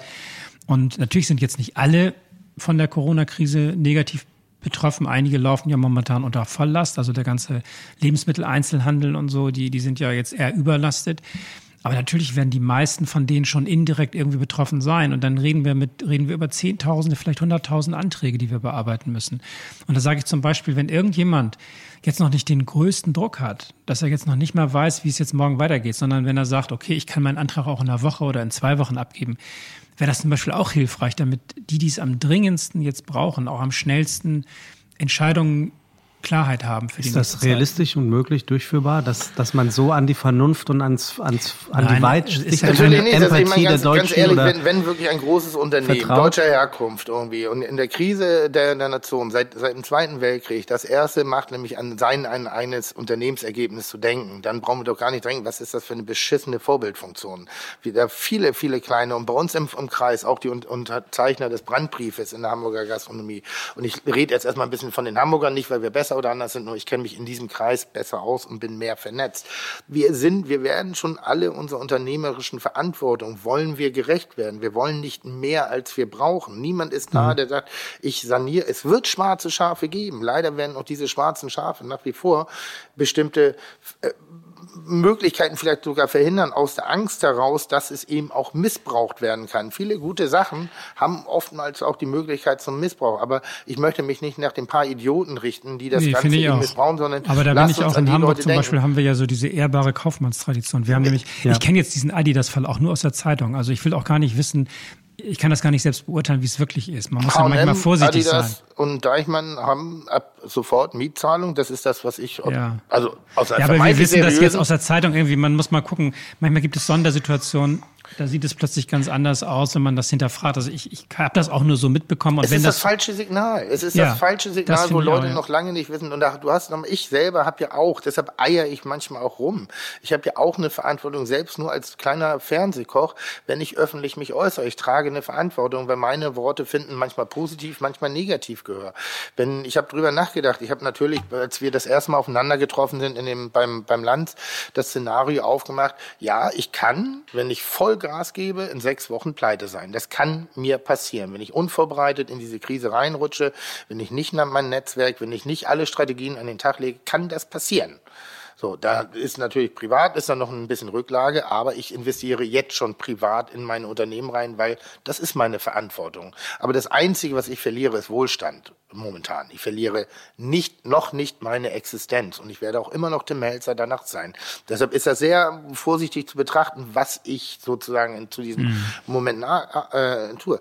Aber wenn wirklich und in unserem Bekanntenkreis und unserem Freundeskreis in, den, in dieser Hamburger Gastronomie gibt es ganz, ganz viele Menschen, die mehr oder minder mit Unternehmergeist, mit Kreativität, mit Fantasie, mit einem tollen Produkt von der Hand in den Mund leben, wo noch aufgrund von mhm. einer Dauer am Markt oder vielleicht einer längeren Dauer oder von einer bestimmten Situation, die tagtäglich das schaffen, ihrem Unternehmen gerecht zu werden, mit sehr viel Selbstaufgabe, mit sehr viel Selbstausbeutung. Es kommt nicht von ungefähr, warum Gastronomen so hohe Arbeitsstunden haben. Äh, ich arbeite derzeitig, bin ich morgens um sechs, gehe ich los und komme nachts um eins nach Hause. Das ist das, was ich mache mit null Euro Einkommen, aber weil wir so sind, wie wir sind. Wir mögen das, wir lieben das, was wir tun. Und wenn es kleine Läden gibt, die jetzt gerade ihre Miete nicht bezahlen können, und es wird ein Gesetz entwickelt, dass diesen Mieter, der jetzt keine Einnahmen hat, um seine Miete zu bezahlen, nicht nicht gekündigt werden darf, dann ist das was sehr, sehr, sehr Gutes und lässt einen erstmal drei Monate ruhiger schlafen. Hast du noch eine Idee, wie wenn es noch jetzt, besser werden wenn kann? Wenn jetzt ein Arschloch kommt, Entschuldigung, wenn ich das so sage, und sagt, ja, ich könnte es mir eigentlich leisten, aber ist doch ganz geil. Da habe ich mal, lass mich mal überlegen, ich habe 200 Läden in Deutschland, irgendwie da bezahle ich bestimmt auch 20 Millionen Miete, drei, drei, halte ich die drei Monate zurück, lege ich die irgendwie an, hole mir ein bisschen das oder das. Damit machen die Idioten Geld. Die missbrauchen das Angebot und jetzt kommt der Vermieter und wir erwarten gerade ja eine komplette Solidarität aller Gewerke miteinander. Das sagt ja auch die Politik. Mhm. Wendet sich direkt an die Vermieter. Wenn ihr es könnt, helft euren Mietern. Und das finde ich auch gut, dass man das sagt, weil es geht nicht nur darum, eine Verantwortung zu suchen, einen Menschen zu finden, also nicht nur den Senat oder die Stadt sagen, helft uns, gebt uns Geld. Nein, es geht um das Netzwerk. Es geht. Und Vermieter kommen proaktiv auf Leute zu und sagen, wir stunden dir das, wir erlassen dir das, einen Monat schenken wir dir. Wir, wir minimieren bis ans Limit in allen Bereichen. Und das ist eigentlich was sehr, sehr Schönes. Und wenn dann eben ein Großunternehmen sagt und sagt, nö, das, und was meinst du, wie viel Angst jetzt bei den Vermietern aufkommt, wenn die das machen? Die sagen, nee, dann ist mir das egal, dann finde ich mhm. irgendein Schlupfloch und ich bin gar nicht mehr so proaktiv.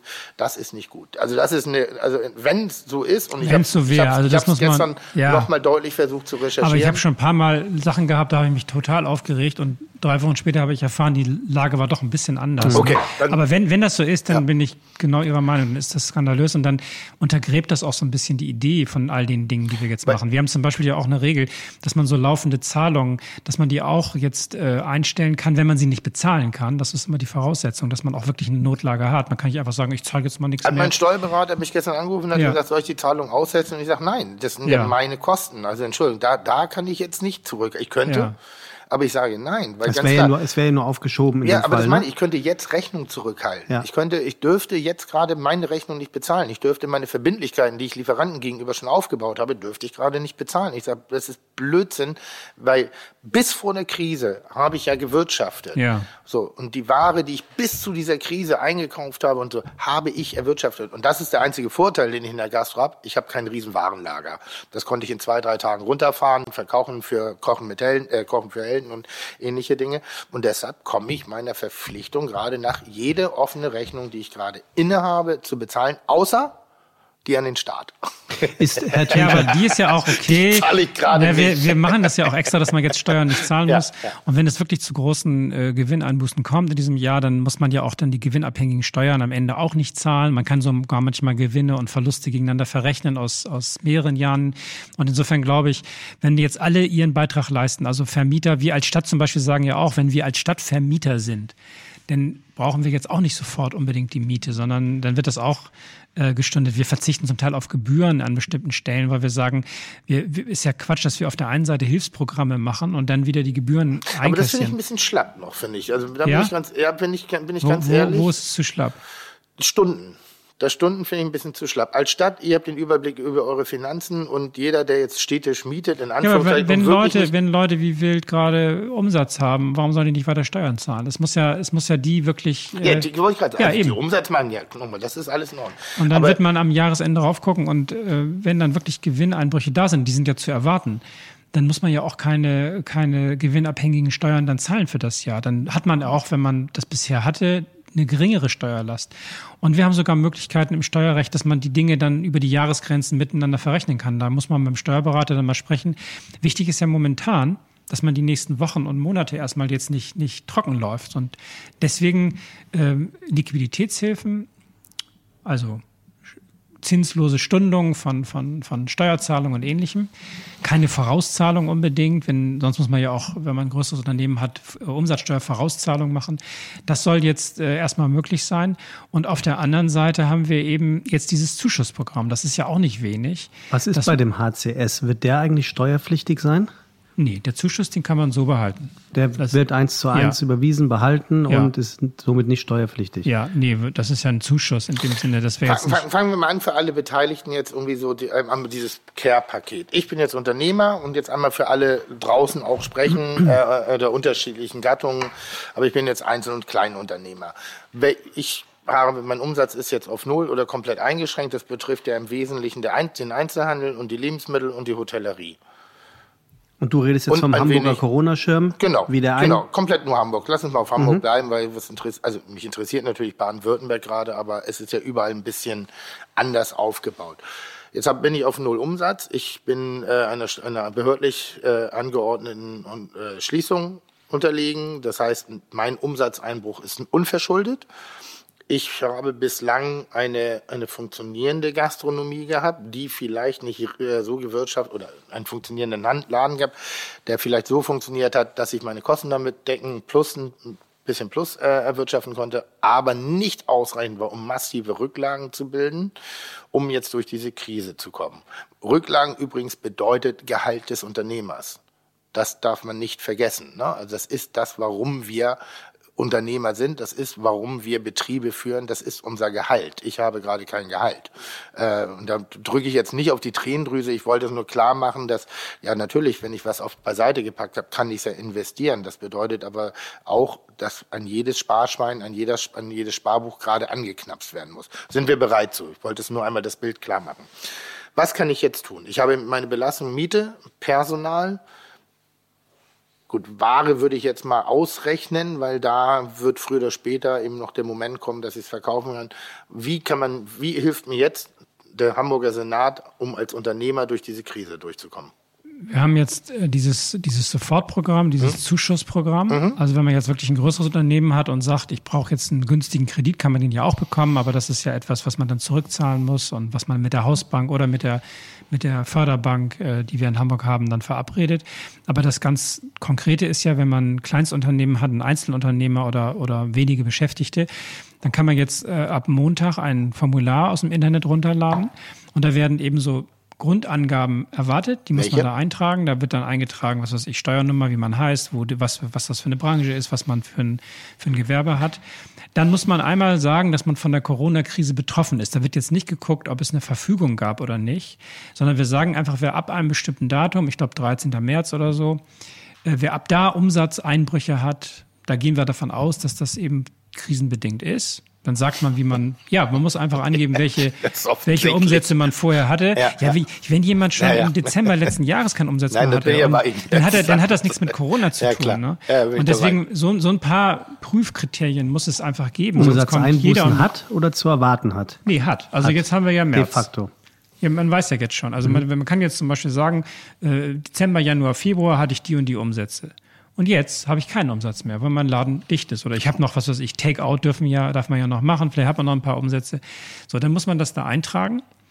Und ähm, dann wird natürlich noch ein bisschen abgefragt, äh, was es noch so an, wie, wie die Mitarbeiterzahl ist. Darauf kommt es ja an. Man kann ja höhere Zuschüsse bekommen bei mehr Mitarbeitern. Das ist in welcher Staffelung für die Leute, die ja, das geht los, äh, 5, Das geht los für einen Einzelselbstständigen bei, bei, wenn man, wir haben ja es so gemacht, dass wir das in einem Formular haben, die Bundesmittel und die, Länd die von der Stadt. Mhm. Weil äh, wir mussten jetzt auch ein bisschen warten, noch bis Freitag, bis, also gestern war ich ja im Bundesrat, da haben wir dann dieses Milliardenpaket da beschlossen.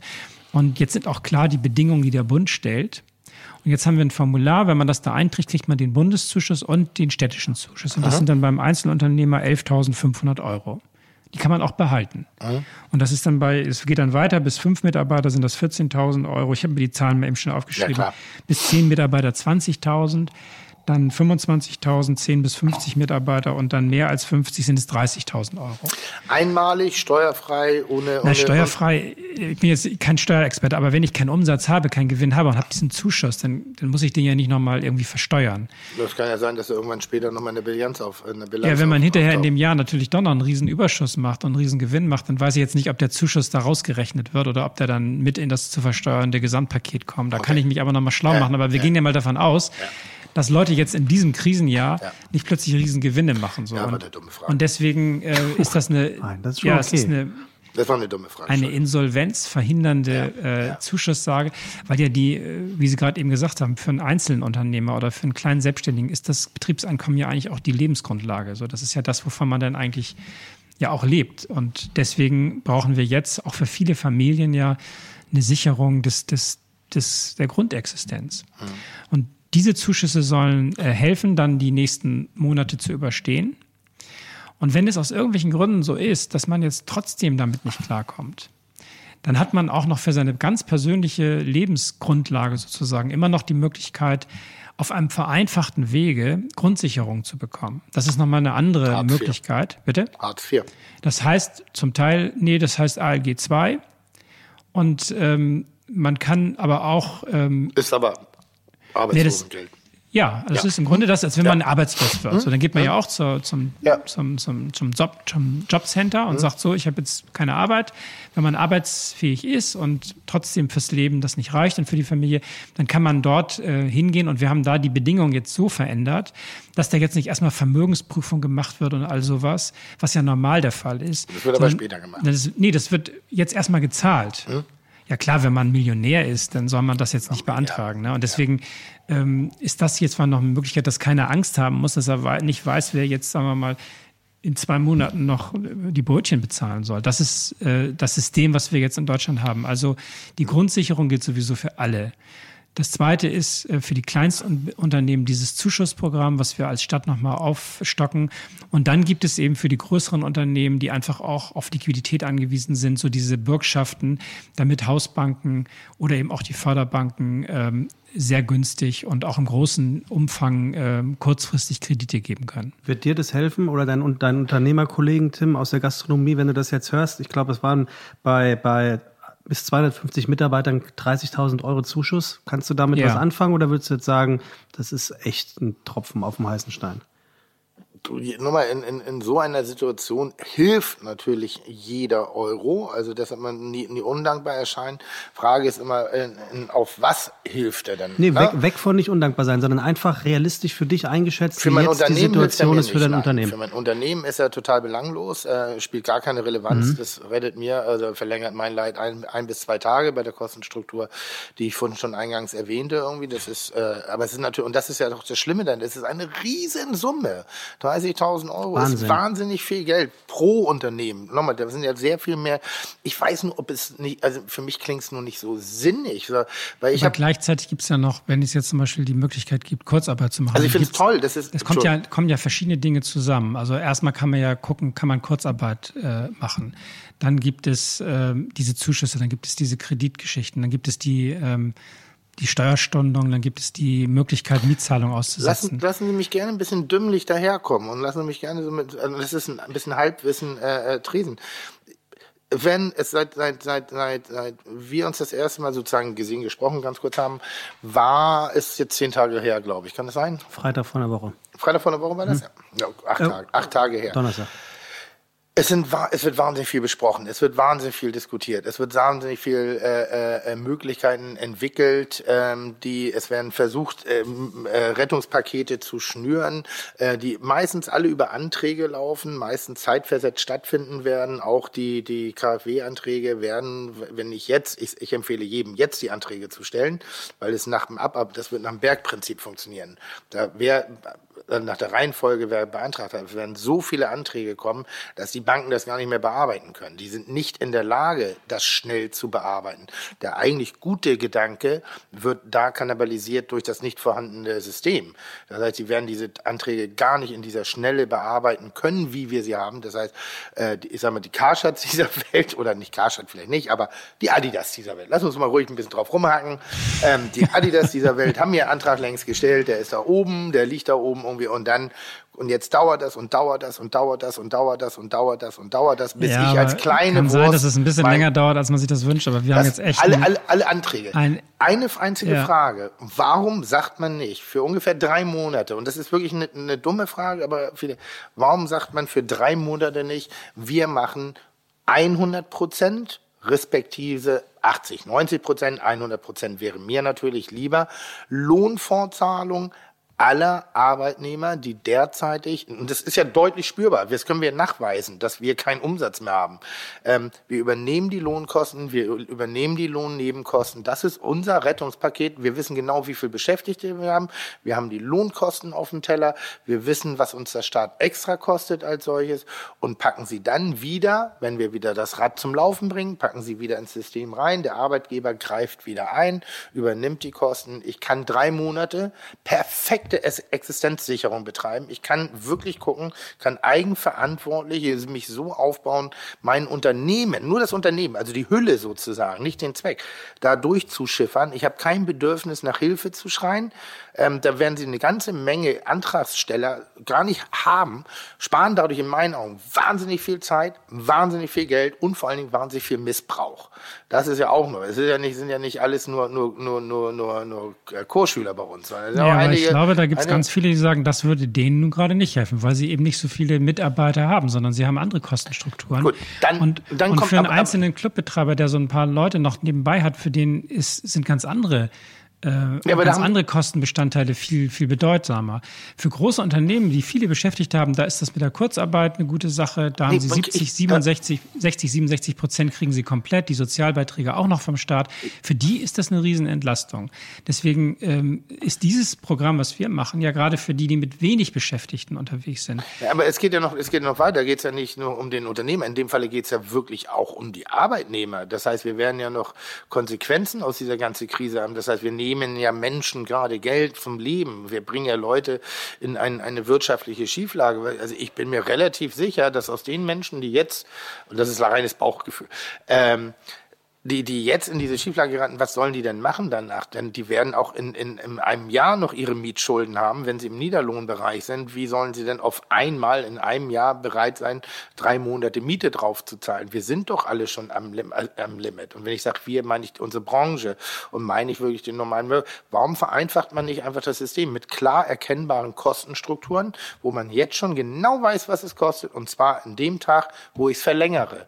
Ich kann jeden Tag genauso, genauso wie ich es ja auch mache. Ich weiß, kenne meine Kosten und ich kann sagen, wann, wie, wo ich reagieren muss. Und das erste Hilfspaket wird irgendwie so klein gestrickt, so klingt es für mich, als ob es für zwei Jahre oder für immer und eigentlich auch so kostengünstig wie möglich ist, anstatt einmal zu sagen, pass auf, wir, die Republik, der Senat, Hamburg, die Hanse, die Bevölkerung, die Mitarbeiter, die, die Angestellten, die Menschen auf der Straße, die Unternehmer. Wir sind jetzt wirklich mal solidarisch, indem wir gemeinsam durch die Scheiße gehen. Und ignorieren wir die ganzen Idioten, die ganzen schwarzen Schafe, die immer eine Lücke in dem System finden, das zu missbrauchen. Also, sondern wir gehen jetzt mal hanseatisch vor und sagen, das machen wir. Wir haben, deswegen, wir haben 20.000 angestellt. Aber was ist eigentlich der Plan? Wir haben 150 Milliarden Volumen im Bundestag gehabt oder im Bundesrat, in der Bundesregierung. Dazu die ganzen Reserven aus der Krankenversicherung, aus, der, aus den Sozialversicherungskassen. Da wird ja jetzt auch viel ausgezahlt. Dann haben wir als Stadt, wenn wir das auf, aufsummieren, was wir haben, wir haben einen Nachtrags... Äh, Haushalt jetzt vorbereitet. Wir können bis zu 1,5 Milliarden Euro allein als Stadt Hamburg jetzt, wenn unsere Bürgerschaft das am Mittwoch beschließt, zusätzliche ähm, ja, wenn man so will, Kredite aufnehmen, um das alles finanziell ja, zu schultern. Es ist immer nur Kredite, es ist immer nur Stundung. Ich, ja, nee, das sind, das sind Mittel, die der Staat letztlich dann zur Verfügung hat, wir als Staat, so, okay, um äh, das zu tun, was gegen die Corona-Krise ähm, zu tun ist. Also das heißt, das sind schon, also das sind historische Dimensionen, wenn man das so. Das, das und man hat ja auch, man hat ja auch Erfahrung aus dieser Wirtschafts- und Finanzkrise vor, wann war das? Zehn Jahren, zehn, elf, zwölf Jahren, hm. 2008, 2009 ähm, da haben wir ja auch äh, Kurzarbeitregelungen gemacht. Aus dieser Zeit gab, gab es auch Vorerfahrungen, sodass jetzt gesagt wurde, für die großen Unternehmen mit vielen Beschäftigten ist das mit der Kurzarbeit eine ziemlich hilfreiche Sache. Wie viele die, Menschen? Da stocken dann die Unternehmen, wenn sie betroffen sind und das können auch zum Teil auf, auf 80 Prozent. Und dann haben wir aber viele, wo, wo wirklich wenig Beschäftigte sind. Da bringt das mit der Kurzarbeit dann eben nicht so viel.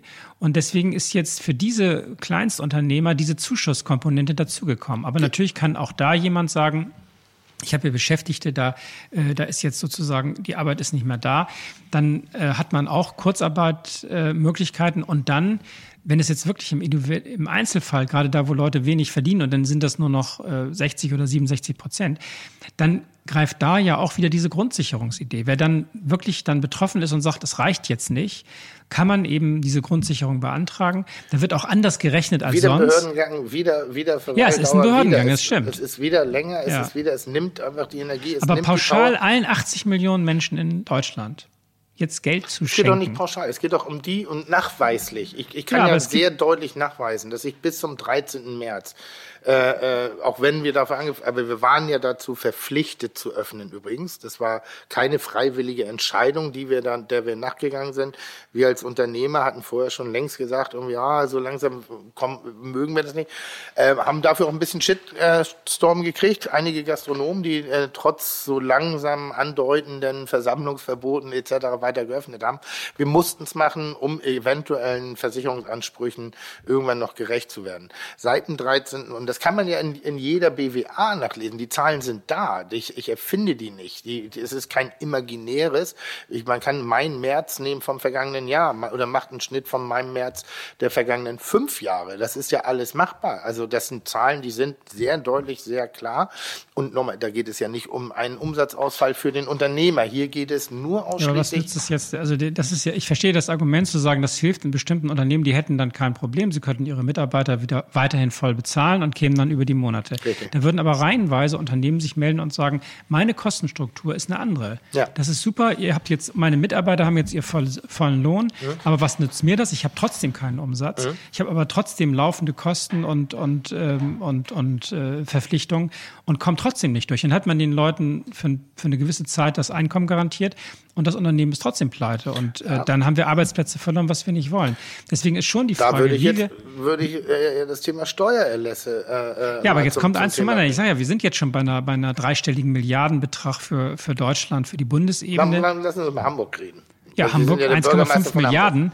Das muss ja auch alles irgendwann äh, irgendwo auch irgendwo herkommen. Und deswegen ist diese 1,5 Milliarden Größenordnung, die wir jetzt als Notstandsregelung aus dem Haushalt heraus formulieren, das ist schon eine enorm große, äh, ein enorm großer Betrag. Der funktioniert, der reicht aber nur, wenn wir es wirklich auch gezielt einsetzen, weil es gibt viele Branchen, äh, was ich, Medizintechnikbranchen, die arbeiten auf Hochtouren derzeit. Ja. Es gibt große Industrieunternehmen, die arbeiten weiter. Ja. Die brauchen jetzt keine. Aber die sagen auch, wenn ich mit denen telefoniere, ich habe überhaupt kein Problem momentan, ja. außer dass ich mich so organisieren muss. Betriebskantine wegen Infektionsschutz muss ich die schließen. Ich muss mich etwas anders organisieren. Ich kann jetzt nicht mit der Gießkanne das ganze Steuergeld überall hin verteilen und dann habe ich nicht mehr genug, um es gezielt dort zu machen, wo es zum Beispiel jetzt in den Kleinstbetrieben hm. wirklich nochmal dringender dahinter ist. Aber es geht ja eben nicht nach dem Gießkannenprinzip, sondern ich kann ja, und das ist ja das, was ich sage, ich kann mich, mich bereit, wir, wir sind bereit, wir, wir können uns ja präsentieren, wir können ja alles darlegen, wo uns das jetzt fehlt. Wir sind ja in der, in der wir haben nicht einen sukzessiven Umsatzeinbruch, auch wenn wir ihn teilweise hatten, aber der, der ist nicht relevant. Sondern wir sagen ja wirklich, mit der Schließung wird uns die Grundsätzlichkeit eines, einer, einer Geschäftsführung genommen. Ich weiß nicht, ob man sich so das wird da, ist, das, doch, das wie, wird bei einer Gastronomie wie hochsensibel Gastronomie ist, ja. unter welchen Schlüsseln wir arbeiten. Wir haben drei Faktoren, mit mit denen die uns Kosten verursachen. Im Wesentlichen, das ist Miete, die sind brutal. Das ist Personal, das ist für Gastronomie sehr hochpreisig und das ist der Wareneinsatz. Äh, und was am Endergebnis überbleibt, ist in der Menge, wenn ich viel mache, sehr gut, wenn ich wenig mache, nicht gut. Also entweder verkaufe ich wenig sehr, sehr teuer oder viel sehr günstig. Das ist eine großartige Mischung dazwischen gibt es gar nicht. Und das Endergebnis, was dann wirtschaftlich erzielt wird, von dem reden wir nicht. Wir reden ja nur diesen, dieses Prinzip auftittern. Wenn ich die Bollerei auf einmal mit zweieinhalb Meter Abstand führen muss, ist diese, habe ich immer noch diese Mietkosten, habe ich immer noch diese Fixkosten, die kann ich nicht anpassen. Das entbehrt jeglicher Wirtschaftlichkeit, weil in der Gastronomie hinten raus sowieso maximal 8, 8 bis 12 Prozent, wenn du gut wirtschaftest, Vorsteuer entsteht. Dann brauche ich die Bullerei nicht aufmachen. Wenn ich, mit, wenn ich nur noch 60 Plätze da habe, außer mein Vermieter erlässt mir die Miete und die, die, die Fixkosten, die ich drumherum noch habe, werden geringer. Der Warenansatz ist der einzig flexible Bereich, den ich immer wieder anpassen kann. Damit kann ich arbeiten und eigentlich auch die Personalkosten. Da haben wir über die letzten zehn Jahre ein System entwickelt.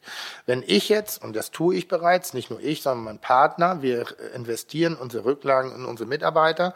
Wir haben, sind aufeinander zugekommen. Wir haben die Mitarbeiter gebeten, Teile ihres Urlaubs im März zu nehmen, damit wir 100 Prozent weiterhin auszahlen können für den März. So müssten wir nicht, machen wir aber, weil wir eine Verantwortung tragen. Wir stocken auf im, im April und wir werden auch aufstocken im Mai. Wir versuchen gerade irgendeine Lösung zu finden, unsere vielen Aushilfskräfte auf 450 Euro Basis, die, die Minijobber irgendwie mit durchzuprügeln, die auf kein Paket, also durch gar kein Paket irgendwie betroffen sind, die aber für unser, unser Wesen, für unsere, unsere Branche so wichtig sind und die sind bis zum 13. März für mich existenziell einfach da gewesen. Wir haben ein Paketangebot. Ich würde auch gerne sagen können, ich mache auch mit euch noch den Mai und ich werde auch da noch aufstocken, weil früher oder später ist rein der Sinn meines Tuns, ist Geld zu verdienen und Rücklagen zu schaffen. Die pumpe ich jetzt gerade ran. Das heißt, die Arbeit meiner vergangenen zehn Jahre gehen jetzt in diese Krise rein und die Bereitschaft zeigen wir. Ich muss aber irgendwo eine Vision für mich bekommen. Und die Vision ist nicht, mach jetzt Schulden und baue die, dann die nächsten, dann arbeite ich 15 Jahre, übertrieben gesagt, für nichts. Mit dem Risiko, mit dem wirtschaftlichen Risiko, mit der Gesundheit, mit der Selbstausbeutung, mit dem Ganzen, was Unternehmer sehr oft betreiben. Das ist halt nicht korrekt. Und ich, ich finde, ich, deshalb frage ich mich die ganze Zeit, warum redet man wirklich nur über Stundung? Und nochmal, das, ich will nichts kleinreden. Das Paket ist gut es gibt Zahlen auf dem Tisch, das ist Mehrwertsteuer. Warum denkt man nicht so, wenn, wenn die Politik mal laut drüber nachdenken würde? Ein Mehrwertsteuererlass für die Gastronomie, Hotellerie ist ein sensibler Faktor bei uns. Jeder, der aus dem Fach kommt, weiß das. Wir erlassen euch das für anderthalb Jahre. Ist ja nur temporär. Weil damit ihr, damit wir beide, also der, die Stadt und der Unternehmer wir, und, und die Gastronomen, die Branche arbeitet zusammen. Wir gemeinsam schaffen das. Wir gehen jetzt gemeinsam den Weg und hinten raus geben wir euch die Möglichkeiten, weil ihr euch aufgegeben habt, weil ihr das getan habt, weil ihr um eure Existenz gebankt, gebankt habt, machen wir mit. Und dann haben wir schon Vision. Wir haben momentan keine Vision mehr. Leute haben keine Vision mehr, Schulden aufzunehmen, weil sie die sowieso nicht abarbeiten können. Die werden vielleicht auch gar keine Kredite bekommen. Ich habe mit einem Banker gesprochen, der sagt, na ja, 50 Prozent der Gastronomien haben, werden, haben vorher keinen Kredit gekriegt, die werden auch jetzt keinen kriegen. Die werden wir bearbeiten und dann werden wir sagen, nein, Das ist ja nur aufgefordert, schneller und einfacher und klarer und die derzeitige wirtschaftliche Situation nicht zu berücksichtigen. Der sagt aber, da kann man uns erzählen, wir müssen immer noch das Geld geben. Das werden wir nicht tun. Dafür haben wir aber eine Investitions- und Förderbank, also eine staatliche Bank, die auch mit, mit Bürgschaften sozusagen solche Kredite ausreichen kann. Und die Frage ist ja wirklich, ähm, auf welche Dauer einer Schließung müssen wir uns einstellen. Aber das frage ich ja. Ja, genau. Aber deswegen sage ich ja, wir können jetzt nicht ein Maßnahmenpaket beschließen mit Mehrwertsteuersenkung und allem für eine Phase, die vielleicht zwei, drei Monate dauert, sondern wir müssen jetzt erstmal diese schnelle Soforthilfe machen, damit jetzt jeder erstmal weiß, ich komme über die nächsten Wochen und vielleicht ein, zwei Monate. Mhm. Und ähm, ich will nicht ausschließen, dass wir, wenn es wirklich so eine hartnäckig lange Phase wird, dass wir auch nochmal neue Beschlüsse machen in Deutschland. Es gibt ja noch viele weitere Wünsche. Also ich habe ja ganze Listen an Themen, wo man sagt, das könnte der Staat jetzt machen. Für diese Branche jenes, für diese Branche was anderes. Ähm, wir sind jetzt erstmal in der Lage gewesen, sehr schnell diese sehr großen Beträge ähm, als, ja, wenn man so will, auch als pauschale Erstmaßnahme zu machen. Die Wirtschaftswelt ist unglaublich komplex. Jedes einzelne, jede einzelne Branche hat ihre Besonderheiten und jede einzelne Branche braucht auch an bestimmten Stellen dann mehr Entlastung als vielleicht eine andere. Mhm. Und deswegen ist dieser erste Schritt jetzt aus meiner Sicht ein sehr großer. Es kostet sehr, sehr viel Steuergeld. Das muss man ja wissen. Das ist ja auch Geld von uns allen, das dann. Da reden wir jetzt von den zweieinhalb bis 30.000 Euro. Da reden wir von diesem Paket, 150 Milliarden Größenordnung auf Bundesebene. Wir in Hamburg stellen uns darauf ein, dass wir 1,5 Milliarden Belastungen jetzt als Stadt nehmen können für die nächste, für die Bewältigung dieser Krise. Und ähm, das sind sehr, sehr große Beträge, die wir jetzt gezielt erstmal einsetzen wollen für diese kleinst- äh, und mittleren Unternehmen, wo wir nochmal was draufpacken. Aber natürlich werden wir in drei Wochen oder in fünf Wochen schlauer sein, mhm. ob es wirklich eine sehr begrenzte Phase ist und dass das alles ausreicht. Oder wir wissen in fünf oder in, in, in acht Wochen, es hat nicht ausgereicht, dann muss es eben weitere Beschlüsse geben. Wir haben ja gesagt, wir wollen alles möglich machen, was mhm. nötig ist. Aber dieser Satz gilt aus meiner Sicht für alle anderen auch. Auch alle, die jetzt irgendwo unterwegs sind, die jetzt noch Ideen haben, sollen auch alles möglich machen, was nötig ist. Weil nur dann kommt man durch. Also Olaf Scholz als Finanzminister hat gesagt, kein Staat dieser Welt ist so stark und finanziell so gut ausgestattet, dass er in so einer Krise alle Rechnungen komplett 100 Prozent übernehmen kann. Hat aber auch von der Woche noch gesagt, die Kassen sind voll, wir schaffen das. Ja, klar, aber er sagt also, gleich dazu, an der, auch von der Woche, er sagt, wir schaffen das, aber er sagt, ähm, da, wir können es nicht alleine. Es geht nicht so, dass der Staat jetzt sagt, so ab sofort alle Rechnungen her damit, ich begleiche das alles.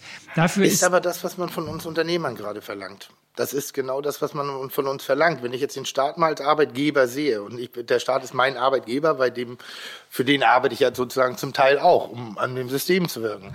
Und äh, der Staat verlangt genau das gerade von mir. Der sagt, mach Schulden, äh, kümmere dich drum, äh, äh, äh, also nimm, mach genau das, was du auch machen sollst, aber belaste mich nicht so, sondern belaste dich selber. Verstehen Sie, was ich meine? Nee, gerade? der Staat macht auch große Schulden. Wir machen jetzt sozusagen an allen Ecken und Enden, gehen wir sozusagen in die Rücklagen. Wir haben als Staat auch, oder jedenfalls wir in Hamburg haben Überschüsse gehabt die letzte Zeit. Das heißt, das setzen wir natürlich auch ein. Wir, wir sind auch bereit, Schulden zu machen, genauso wie natürlich Private jetzt in dieser Zeit ein Stück weit sozusagen unter die Nulllinie gehen müssen. Ähm, aber letztlich ist es eben so, dass wir ein Stück Eigenverantwortung überall haben. Wir haben aber insgesamt auch eine Gesamtverantwortung. Und als Staat versuchen wir jetzt in allen Bundesländern und im Bund einfach so zu helfen, wie es geht. Und äh, das möglich zu machen, was jetzt wirklich dringend nötig ist. Und ich glaube, dieses Sofortprogramm, wenn die, wenn die äh, Anträge eingehen, werden wir das ja sehen, ähm, wie viel Antragstellung es wirklich gibt. Es gibt ja Branchen, die sind nicht stark betroffen, wo mhm. Leute auch jetzt Geschäft weitermachen. Einige ja. arbeiten unter Volllast und sagen, wir kommen gar nicht nach, je nachdem, was aber, man so an aber, Produkten Aber das ist ja in jeder Krise, es gibt immer Gewinner und Verlierer. Und ja, genau, bin, und, die, und die werden jetzt nicht kommen und sagen, ich brauche Zuschüsse so. Und für die ist dann ist es dann auch nicht sinnvoll zu sagen, wir übernehmen jetzt mal pauschal von allem die Lohnkosten.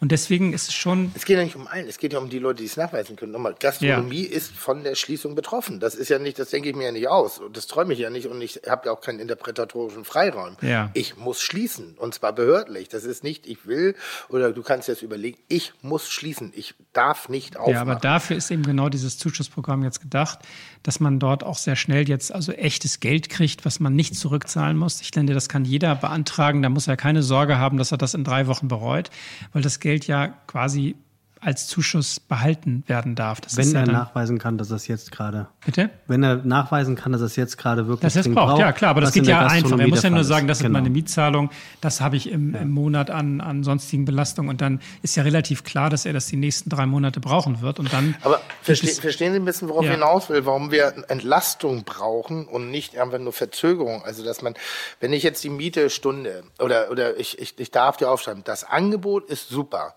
Nur die Konsequenz dessen ist nicht bedacht, weil ich werde im Folgejahr nicht dreimal die Monatsmiete mehr erwirtschaften und dann ist der Kündigungsschutz aufgehoben. Das ist eben das, was ich ja.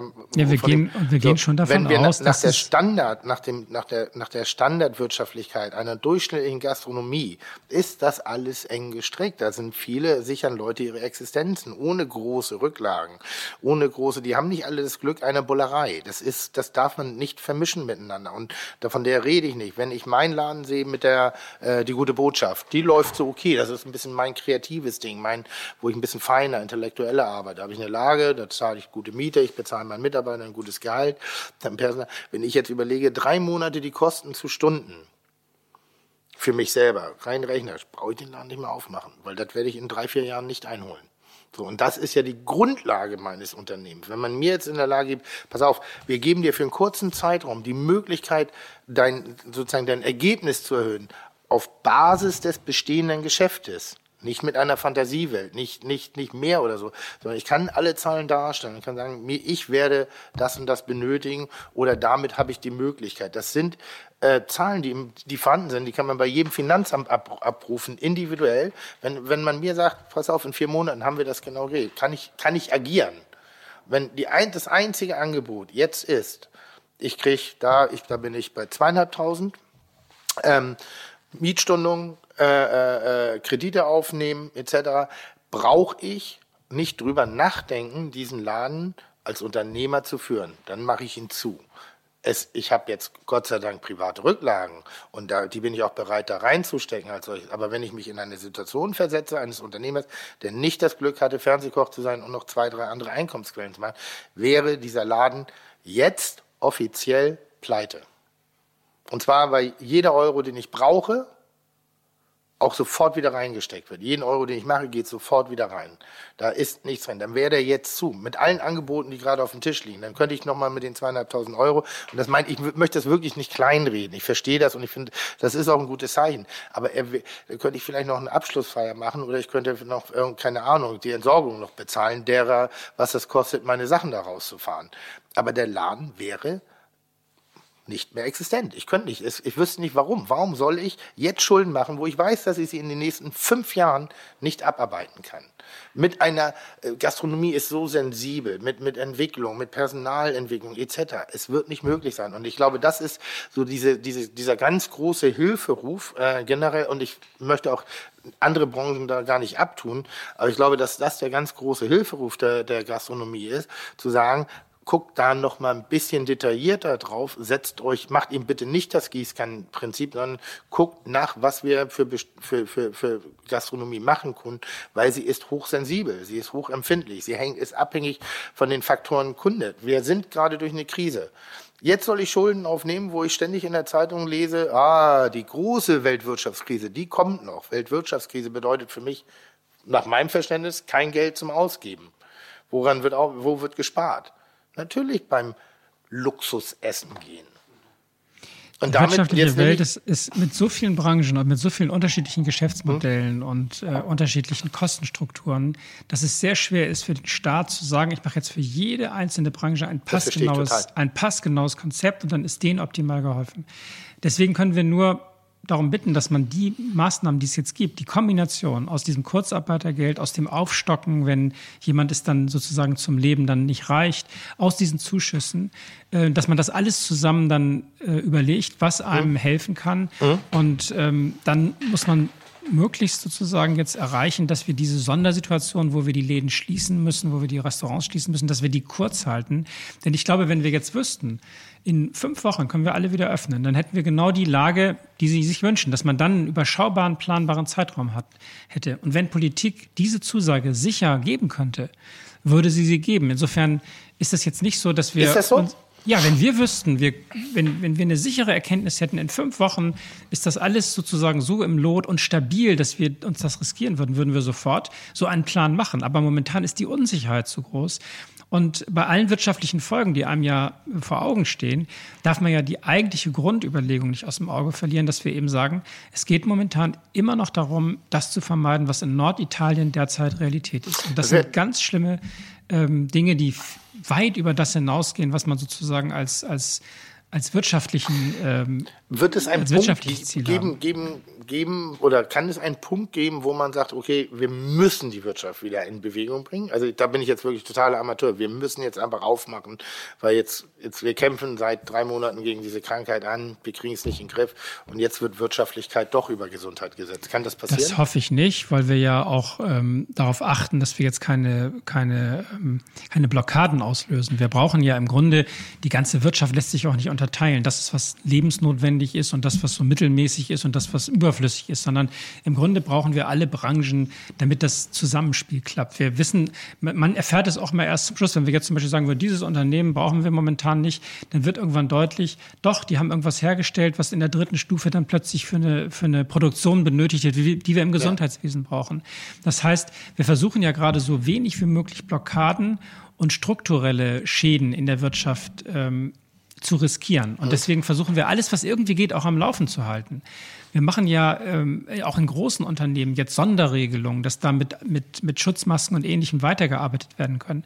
Aber in den Branchen, wo es einfach unter Infektionsgesichtspunkten nicht geht, und das ist nun mal leider Gastronomie, weil da die Leute im Laden, im Club dicht zusammenkommen, da müssen wir momentan den sozusagen die Ursache der Krise im Grunde an der Wurzel packen. Und das ist leider diese, dieses sich begegnen in Restaurants, Clubs, Cafés, all das, was wir sozusagen in der Gastronomie nun gerade haben. Und deswegen äh, kann ich mir vorstellen, dass man vielleicht auch nochmal eine Sonderentscheidung ähm, trifft für die Gastronomie.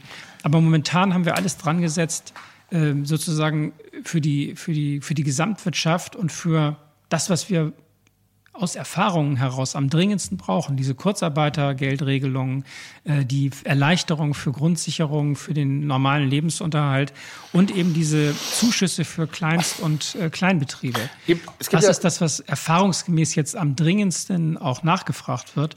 Und deswegen hoffe ich, dass wir in dem Laufe der nächsten Woche vielen schon mal eine, sagen wir mal, eine kleine Erleichterung geben können. Oh. Auch wenn das noch die, die Sicherheit ist, dass äh, das Unternehmen jetzt wirklich durch das Schlimmste durch ist. Wir zeigen ja gerade, dass wir sehr anpassungsfähig sind in der Hamburger Gastronomie. Es gibt diverse Lieferservice, es gibt Foodkisten, die gepackt werden. Äh, da da habe ich selber jetzt noch nicht ganz große Erfahrung. Ich selber habe mein Essen immer nur auf den Teller gekocht und nie, nie to go gemacht. Ähm, aber da gibt es wahnsinnig kreative Ansätze gerade, was eben passiert, warum ich auch so stolz bin, auf diese Branche, auch in dieser Branche zu arbeiten, weil eben ganz wenig Lethargie vorhanden ist, sondern Menschen gucken nach vorne. Es gibt ein, ein Projekt, dem wir uns sehr gerne eingeschlossen angeschlossen haben, von einem Freund von mir aus äh, äh, Berlin, äh, Max Mutzke wollte ich gerade sagen, Max Stroh aus dem Toulouse-Lautrec, läuft ja. unter dem Hashtag Kochen für Helden. Das war eigentlich eine, eine sehr kleine, zarte, schöne Idee. Ähm, wir hatten ja noch Warenbestand in den Kühlhäusern und ähm, die muss man ja nicht wegschmeißen und dann wurden die verarbeitet an, an Menschen der Funktionsberufe verteilt, um denen mal so ein physisches Dankeschön. Ja, das war eine super Geste. Ja. Das äh, äh, entwickelt sich gerade, gerade im Hamburger Bereich auch sehr, sehr, sehr stark. Gibt inzwischen, glaube ich, so 40 Landstriche, Regionen, äh, Städte, die daran teilhaben, einfach um diesem Ding, um auch ein deutliches Signal für Aber die mittlerweile Gastronomie. komplett durch Deutschland. Wollte ich gerade sagen, aktiv. zieht einmal jetzt über die Republik, äh, um auch ein deutliches Signal für die Gastronomie zu setzen, dass wir nämlich eben auch können, wir können was dazu beitragen in der Größe größten Krise. Ähm, das hat sich so äh, verselbstständigt sich gerade. Wir bekochen, äh, ersetzen teilweise schon Kantinen ähm, dass wir Kantinenleistungen übernehmen. Wir äh, bekochen die Funktionsberufe in den Krankenhäusern, Arztpraxen, die Putzfrauen, die auch zu den Funktionsberufen gehören, äh, Kitas, Einzelpersonen, Privatpersonen. Also es ist ein bunter Strauß, Obdachloseninitiativen. Wir haben es geschafft, durch diese Initiative wahnsinnig viele Lebensmittelspenden gerade auch ranzuholen, die gar nicht mehr verteilt werden können durch, also wir nehmen keine Organisation was weg, ganz im Gegenteil. Wir haben gerade gestern mit der Tafel zusammen, die eigentlich ihren Dienst eingestellt haben, weil sie diesem Ansammlungs-, Versammlungsverbot nachkommen, konnten wir Ware, die uns angeboten wurden, ist denen zukommen lassen. 13.000 Mahlzeiten von der Bundesbahn übrigens gespendet. Ist, ist, ist Äh, halten Sie das für sinnvoll oder ist das eher so, wo Sie sagen, lass sie mal machen? Also ich meine jetzt Nein, gar nicht blöde, ein, ne? Das ist natürlich ein ganz äh, tolles Signal. Ich finde es auch äh, super, dass es überhaupt einfach mal ausgesprochen wird. Es gibt es gibt äh, Lebensmittelketten, die machen groß, große Anzeigen und sagen, wir stellen alles sicher, wir bedanken uns bei unseren Beschäftigten. Mhm. Dieses 21 Uhr abends um 9 Uhr applaudieren ist ja auch so eine Geste. Mhm. Die, denjenigen, die gibt es ja nun auch. Das mhm. gibt die, die jetzt momentan nichts zu tun haben und es gibt andere, die arbeiten von morgens bis abends. Ne? Also das, ist, das sind auch unglaublich viele Berufe, an die man gar nicht so denkt. Wenn man sich man denkt beim Gesundheitssystem, denkt man immer an Ärzte, Krankenschwestern und so. Aber es gibt natürlich da auch in diesen Gesundheitssystemen ganz viele Leute, die ähm, da im, im, im, wie soll ich sagen, im Gesamtbetrieb techn technische Dienste in den Krankenhäusern. Labortechniker gerade, die, Test, die, die Labortechniker, die Ja klar, medizinisch-technische äh, Angestellte. Ja, ja. Es gibt äh, Verwaltungskräfte, das wird ja in diesen Systemen ja überhaupt jetzt mit Volllast gearbeitet. Und das gleiche gilt für den Einzelhandel im Lebensmittelbereich. Natürlich sind da jetzt Kassiererinnen und Kassierer, die jetzt in dieser Sondersituation, wo, wo alles angespannt ist, die sitzen ja nicht zu Hause auf dem Sofa, sondern die schieben auch alle Sonderschichten. Und deswegen finde ich das ein super Signal, dass man einfach öffentlich Danke sagt und wenn man das dann auch noch verknüpft mit was äh, zu essen, das ist ja eine besondere Art von. Also das finde ich eben halt faszinierend, weil die Gastronomen, die teilnehmen, die stehen auch vom Exodus. Also da sind zwei äh, ja. Gastronomien mit beteiligt, wo ich sage, die wenn's, also wenn da nicht was passiert, werden die es nicht überleben. Die stehen trotzdem äh, äh, freiwillig, äh, äh, unbezahlt, stehen sie in ihren Küchen. Wir haben ein Logistiksystem entwickelt entwickelt. Wir vernetzen uns miteinander, eigentlich auch konkurrierende Gastronomien, äh, äh, die da miteinander sind. Und wir wachsen da gerade wieder als Branche sehr, sehr, sehr deutlich zusammen, haben eben was entwickelt und entwickeln uns ja auch in dem Bereich zum einem Funktionsberuf. Und damit meinen wir nicht das Shampoo saufen Freitagabend mit kurzen Röcken mhm. und hohen Schuhen, sondern wir meinen wirklich so, wir könnten ja rein theoretisch jetzt in der, in der, in der Notfallsituation, wo viele Kantinen geschlossen sind, in den Funktionsberufen, wo, wo ein gewisses Netzwerk in sich zusammenbricht was die Obdachlosenmentalität angeht. Also auch da, wir können was liefern dazu, wenn man uns sozusagen die Möglichkeit gibt. Deshalb bitten wir auch darum, so guckt ein bisschen auf uns. Es ist eben nicht einfach nur ein, ein, ein, ein, ein Bumshaufen von lustigen Leuten, sondern da, da ist eine ganze Menge äh, soziale Kompetenz, wirtschaftlicher Kompetenz, unternehmerischer Kompetenz, Kreativität und Anpassungsfähigkeit von all das, was jetzt eigentlich in dieser Krise sehr gefordert ist. Und äh, da mache ich mal so ein Shoutout an alle meine Kollegen, Kollegen, äh, die äh, genauso betroffen sind wie wir auch, sei es die Hoteliers, die, die, die, die Metzger, Banker, äh, äh, Banker, habe ich Banker gesagt? Bäcker. Bäcker, äh, äh, die Pommesbudenbesitzer, die Currywurstbuden, die Pizzerien, die Italiener, die Bullereien, die Steakhäuser dieser Welt. Ähm, ich, ich, ich glaube auch, meine Einschätzung der ganzen Geschichte ist, und, und verbessern Sie mich da gerne, ist, dass es definitiv noch drei Monate dauert, ähm, dass wir nicht ohne Einschränkungen unserem Gewerbe nachgehen können. Und äh, das macht, glaube ich, auch nochmal diese, die Druck, den Druck auf, der, auf dieser Situation sehr, sehr deutlich, äh, dass da eben auch doch vielleicht noch ein bisschen mehr kommen muss. Herr Melzer. Wir, wir sehen mal, wie es weitergeht. Wir hoffen, wie gesagt, dass es äh, kürzer ist, als ja. man jetzt befürchten ja. muss. Aber wir tun alles dafür, dass man eben die Auswirkungen im Gesundheitssektor jetzt begrenzt. Und ähm, wenn wir dann irgendwann mal Sicherheit haben, werden wir auch sofort das auch zusichern können, wie, wie wir das vorhin gesagt haben. Man, wenn man Garantien geben kann, dann will man sie geben, aber momentan wäre es wirklich äh, eine Mischung aus Spekulation und Hellseherei, wenn jemand sagt, ach, äh, der ganze Spuk ist in sechs Wochen vorbei. Dann wäre es ja. leicht, dann könnten wir auch ganz anders äh, die Programme stricken. Momentan müssen wir, glaube ich, mit dieser Kombination an Maßnahmen äh, zurechtkommen.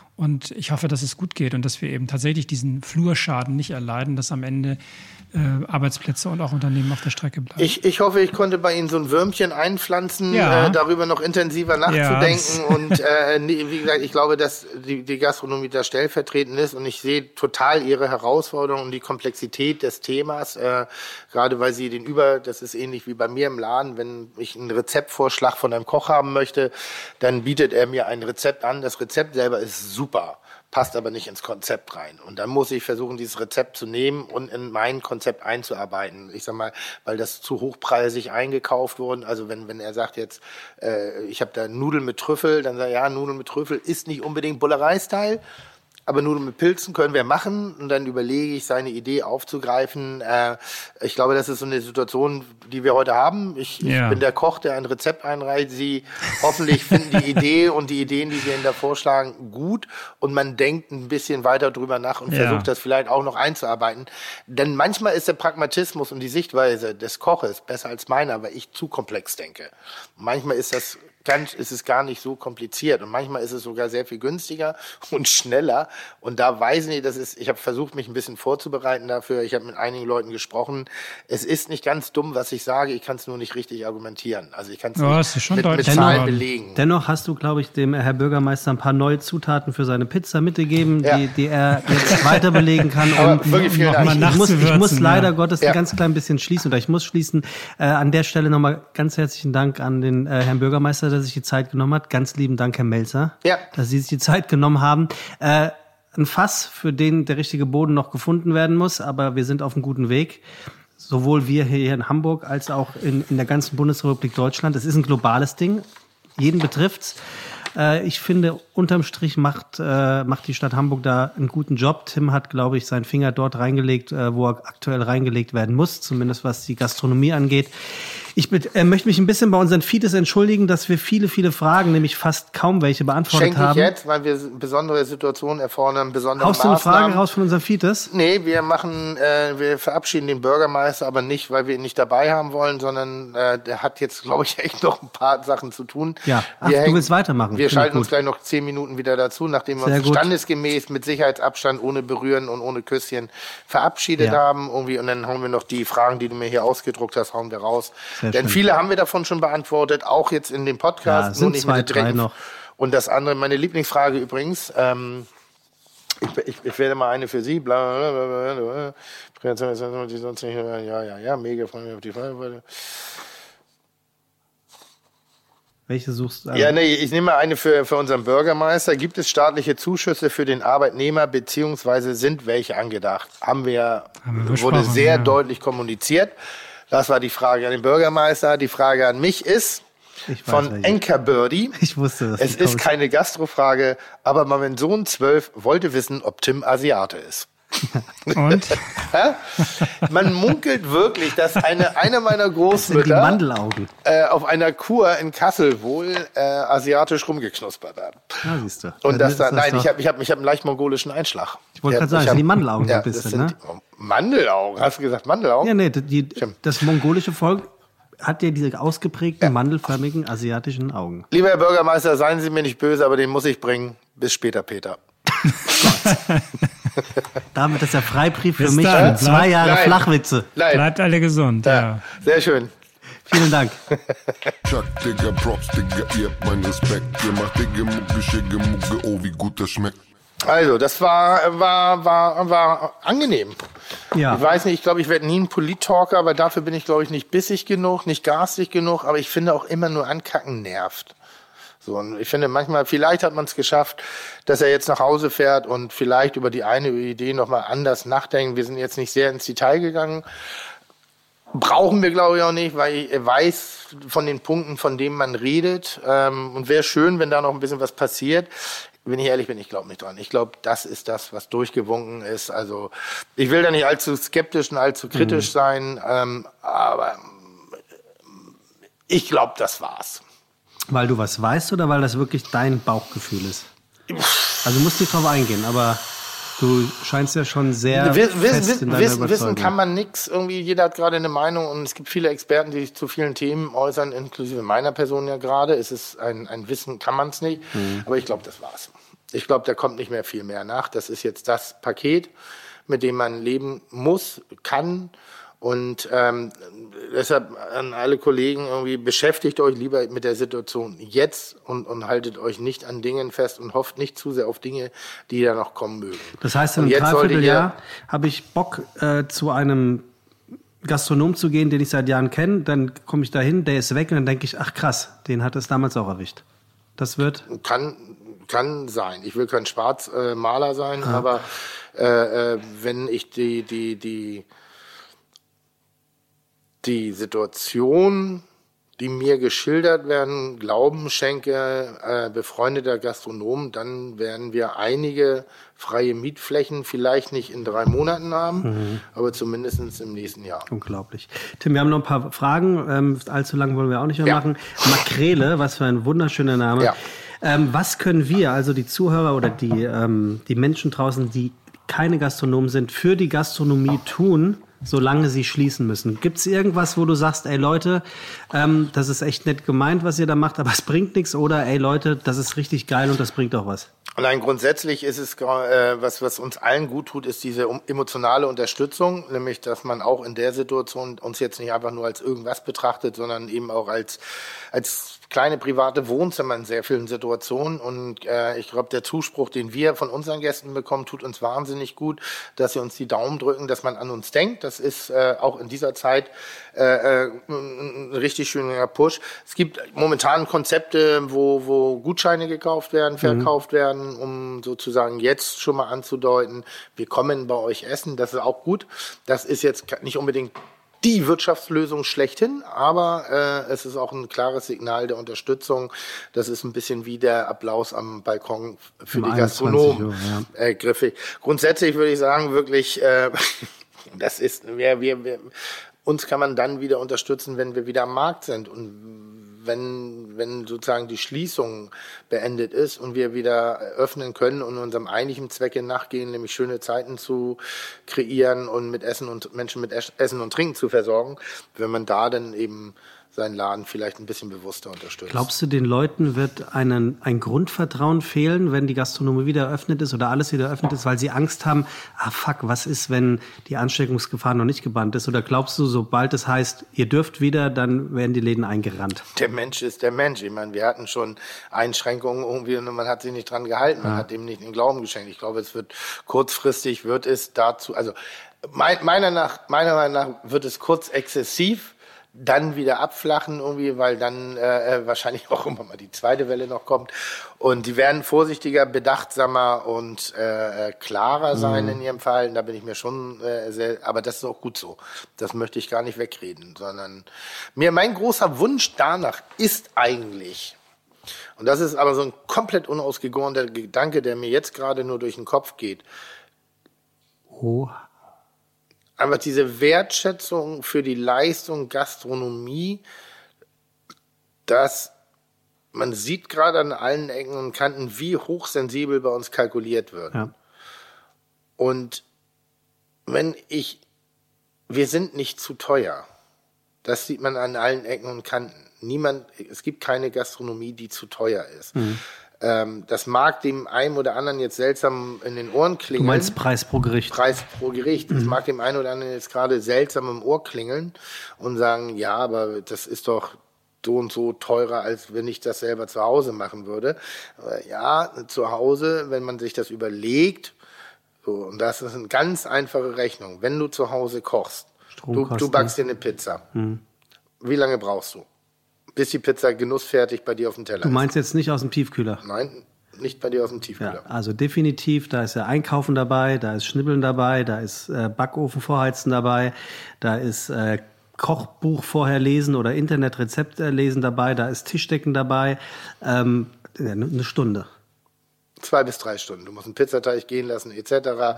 Anrühren, backen, belegen, machen, schnippeln und das Ganze. Zwei bis drei Stunden. Ja. Rechne jetzt mal deinen normalen Stundenlohn drauf, was die Pizza eigentlich kosten würde und nicht nur das Mehl. Mhm. Das ist, that's the secret. Das ist, wir bezahlen Mieten, wir bezahlen Strom, wir bezahlen Heizkosten, wir bezahlen Müllkosten, wir bezahlen Personalkosten, wir bezahlen Warenkosten, wir bezahlen viele, viele, viele, viele Kosten. Und es gibt eigentlich kein zu teures Essen. Mit ganz wenigen Ausnahmen. Mhm. Also ein Burger mit Blattgold ist natürlich Schwachsinn, darüber brauchen wir nicht diskutieren. Ich rede von der normalen Gastronomie. Und eigentlich jedes Wirtshaus, was jeder, jeder Landgasthof, der einen Schnitzel für 12,80 verkauft, kann das nur, und das, wenn, wenn sich dieses Bild mehr ändert, mit kompletter Selbstausbeutung, nämlich seinen eigenen mhm. Stundenlohn mhm. nicht zu berechnen. Und wenn er Glück hat, dass dieses Haus schon seit Generationen oder langfristig gemietet ist. Das wird ja auch, das ist meine Sorge, Menschen werden, Gastronomien werden nicht gekündigt, weil sie ihre Mieten nicht bezahlen können. Sie werden gekündigt, weil wenn sie raus sind und jemand Neues reingeht, man höhere Mieten kassieren kann. Das darf man nicht ganz vergessen. Und ähm, deshalb, äh, so, ich bin noch so ein bisschen unbefriedigt heute. So, bin noch, bin noch so, das sind die Punkte, mit denen wir uns eh schon lange auseinandergesetzt haben. Äh, meine Situation hat sich nach dem Gespräch nicht groß verändert. Hast du das erwartet? Ich, hab, ich, hab, ich, hatte gehofft, dass ein bisschen so ein kleiner mehr Hoffnung gemacht wird. Mhm. So. Aber, aber im Wesentlichen äh, ist der Grad der Hoffnung mit der Länge der Situation verbunden. Glaubst du, weil mir geht's wirklich so, ich habe das mit der Gastronomie nie so ernst und so ähm, spitz auf Knopf berechnet betrachtet. Das war mir wirklich nie bewusst. Das liegt aber auch daran, dass wir, dass wir hochglanzpolierte Gläser haben. Ist man, so, ne? Ja, ich wollte mich grad, ich wollte nämlich gerade ja. provokant fragen, oder seid ihr selber schuld, weil es bei euch in den Läden immer so aussieht, als wäre alles in Butter? Das ist ja unsere Aufgabe. Wir wollen ja, ja, ja nicht eben. unsere Sorgen auf den Gast abwälzen, sondern wir, unsere Aufgabe ist, die Sorgen des Gastes abzunehmen. Unglaublich eigentlich. Ihm eine gute Zeit zu machen. Das ist, äh, ein, ein, ich, ich weiß nicht, ob du jemals eine eine Revue oder eine, ob du mal Backstage im Theater oder in der Oper oder im, im Revue-Theater Dahinter oder aus wie im Konzert warst. Vorne ist die Glam-Welt ja. und das ist auch unsere Aufgabe. Ja. Das gehört dazu. Aber da hinten ist Neonlicht und ja. sind Kellerräume, sind, sind äh, Umkleideräume hässlich verschwitzt. Es ist billigstes, es sind verwi verwichste und zugequarzte äh, Backstage-Räume. Da ist kein Glam. Also dieser, dieses Loch, in das man reinfällt, sozusagen das, das ist allgegenwärtig. Wir sind keine Agentur, wir sind kein New Media mit Tischtennisplatte und, und, und mhm. Bierpong zum Freitagabend, Nachmittag.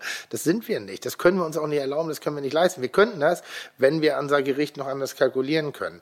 Wir haben diese Faktoren nochmal, äh, äh, äh, Waren 30 Prozent, wir haben Personalansatz 30 Prozent. Wenn wir Glück haben, haben wir Miete 10 Prozent, wir haben 20 Prozent neben Kosten und so. Und wenn wir gut wirtschaften, kommen wir auf 10 Prozent und das ist oftmals nur möglich bei Vollauslastung. Du kannst ein Restaurant haben, das ist Freitag, äh, Samstag brechen voll, macht aber Dienstag, äh, äh, Mittwoch, Donnerstag äh, keinen Umsatz. Bedeutet, äh, kannst du sagen, ja, du mach doch zu. Und ich sage, ja, aber ich muss ja Mitarbeiter, welchen Vollzeitmitarbeiter kriege ich denn für zwei Tage? Dann soll ich ihn bezahlen. Dann rechnet, also dann, und dann ist auch der Frage, also das ist so filigran. Mhm. Aber das ist ja das Schöne an unserer Branche und ich, ich, ich, ich, ich liebe das gerade ähm, die Solidarität, das Miteinander, das äh, äh, Kommunizieren, das Austauschen, das gemeinsame Lösung finden, das Kämpfergehen, das wir alle in uns drin haben. Wir sagen ihm nicht, ja, dann machen wir halt zu, sondern es ist unser Leben und, mhm. und alle wehren sich mit Händen und Füßen und suchen Wege. Wir haben den Brandbrief geschrieben, wir, wir machen äh, so schöne Aktionen wie Kochen für Helden irgendwie da. Das ist einfach eine Branche, die ihresgleichen sucht. Und ich bin sehr, sehr stolz, ein Teil dessen zu sein. Ich finde das ganz toll und ich ziehe so den Hut vor all meinen Kollegen, die äh, äh, noch echt schlechter dastehen als ich oder als wir und bin da wirklich ganz, ganz begeistert und äh, ja, hoffe, dass wir auch so bunt bleiben. Tim, abschließend die Frage ja. nochmal von Chef Jan Testet auf Instagram. Ähm, eigentlich ganz, ganz interessante Sache. Kann durch diese Situation eventuell nicht vielleicht sogar eine ganz neue Gastronomie entstehen? Das ist das, wovon ich gerade sprach. Vielleicht müssen wir uns alle hinsetzen und anders sein klarer, uns mehr als Wirtschaft verstehen, mehr als Unternehmen bestehen, noch mehr als wir sowieso das schon tun und äh, vielleicht in einigen Bereichen auch ein Ticken egoistischer sein. Mhm. Nämlich äh, Dinge klarer zu transportieren, klarer zu machen. Ähm, ja. Das härteste Brot deiner Karriere, das gerade? Mit allem, was dazugehört? Ach, weißt du, ich habe, ich, ich gehöre zu den positiv denkenden Menschen. Ich, ich habe das gesagt. Am Ende des Tages, das Einzige, was ich verliere, ist mein Wohlstand. So, ich habe, solange ich meine Gesundheit nicht verliere, und das klingt wahnsinnig blöd gerade, aber, aber solange ich meine Gesundheit, meine Familie, meine niemanden verliere an den, an, an, an, an den Kackvirus in Anführungszeichen. Ähm, wir rücken gerade alle sehr zusammen und es ist vielleicht auch das, was wird es eine neue Gas ist es weiß ich nicht. Mir gehen so viele Gedanken durch den mhm. Kopf. Also zu jeder Frage. Ist es das Härteste? Es ist unternehmerisch definitiv das Härteste. Ähm, bin ich, habe ich andere Krisen im Leben schon erlebt? Ja, habe ich auch nie ein Geheimnis draus gemacht. Und äh, das ist ein weiteres Puzzleteil, wenn ich gesund da durchkomme, wenn wir da gesund durchkommen. Und das dürfen wir hinter allem nicht vergessen. Am Ende des Tages reden wir hier immer noch von einer todbringenden Krankheit. Ich maße mir nicht an, in welchen Relationen. Ich werde mir nicht anmaßen, eine Wertigkeit von Menschen zu vor, vorzunehmen und sagen, ja, dann lass uns das doch anders lösen, das Problem. Ich finde, wenn man die Möglichkeiten hat, Menschen zu schützen durch sein Verhalten, dann ist es unsere Verpflichtung. Wenn das zur Folge hat, dass ich Teile meines Vermögens oder meines, meines Wohlstandes, besser gesagt, äh, verliere, ja, dann ist das halt ein Preis, den ich mache. Was ich nicht verliere, bin ich, ist mein Geist, ist mein Spirit. Und ich habe das, ich hab das so amüsant gesagt und ich meine es aber wirklich so. Das Schlimmste, was mir passieren kann, und das meine ich noch nicht mehr schlimm, dass ich in zwei Jahren in der Pommesbude am Jungfern, äh, am, am, an den Landungsbrücken stehe, ähm, in so einer Art Imbiss dann sind hinter mir so vergilbte Zeitungsausschnitte äh, von meinen Fernsehauftritten. Da habe ich dann noch so eine abgewichste Autogrammkarte irgendwie hängen stehen und hin und wieder erkennt mich mal einer, weil ich ja auch dann wirklich mit dem Dampfhammer draufhaue und fragt mich nach dem Foto. Aber die Pommes werden immer noch so großkotzig und erheblich verkauft, wie ich, wie ich jetzt mein Essen verkaufe. Das wird, das wird sich nicht ändern. Wie heißt es so schön? Du kriegst einen Pinneberger aus Pinneberg, aber Pinneberg niemals aus dem Pinneberger. Und äh, du kriegst einen Koch aus der Küche, aber die Küche nie aus dem Koch. So, damit, glaube ich, äh, haben wir ein schönes, hast ein schönes Schlusswort gefunden. Wir sind gespannt. Es wird nicht die letzte Sonderfolge äh, gewesen sein.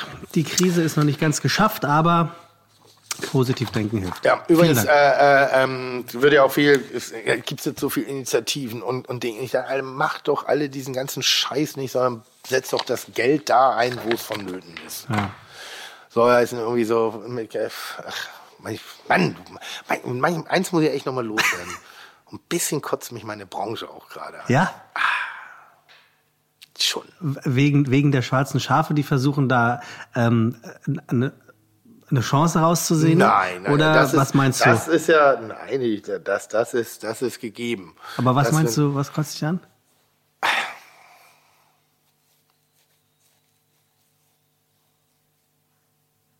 Ich habe festgestellt, und ich habe ja vorhin im Podcast schon von von, von das ist immer Person, noch Podcast.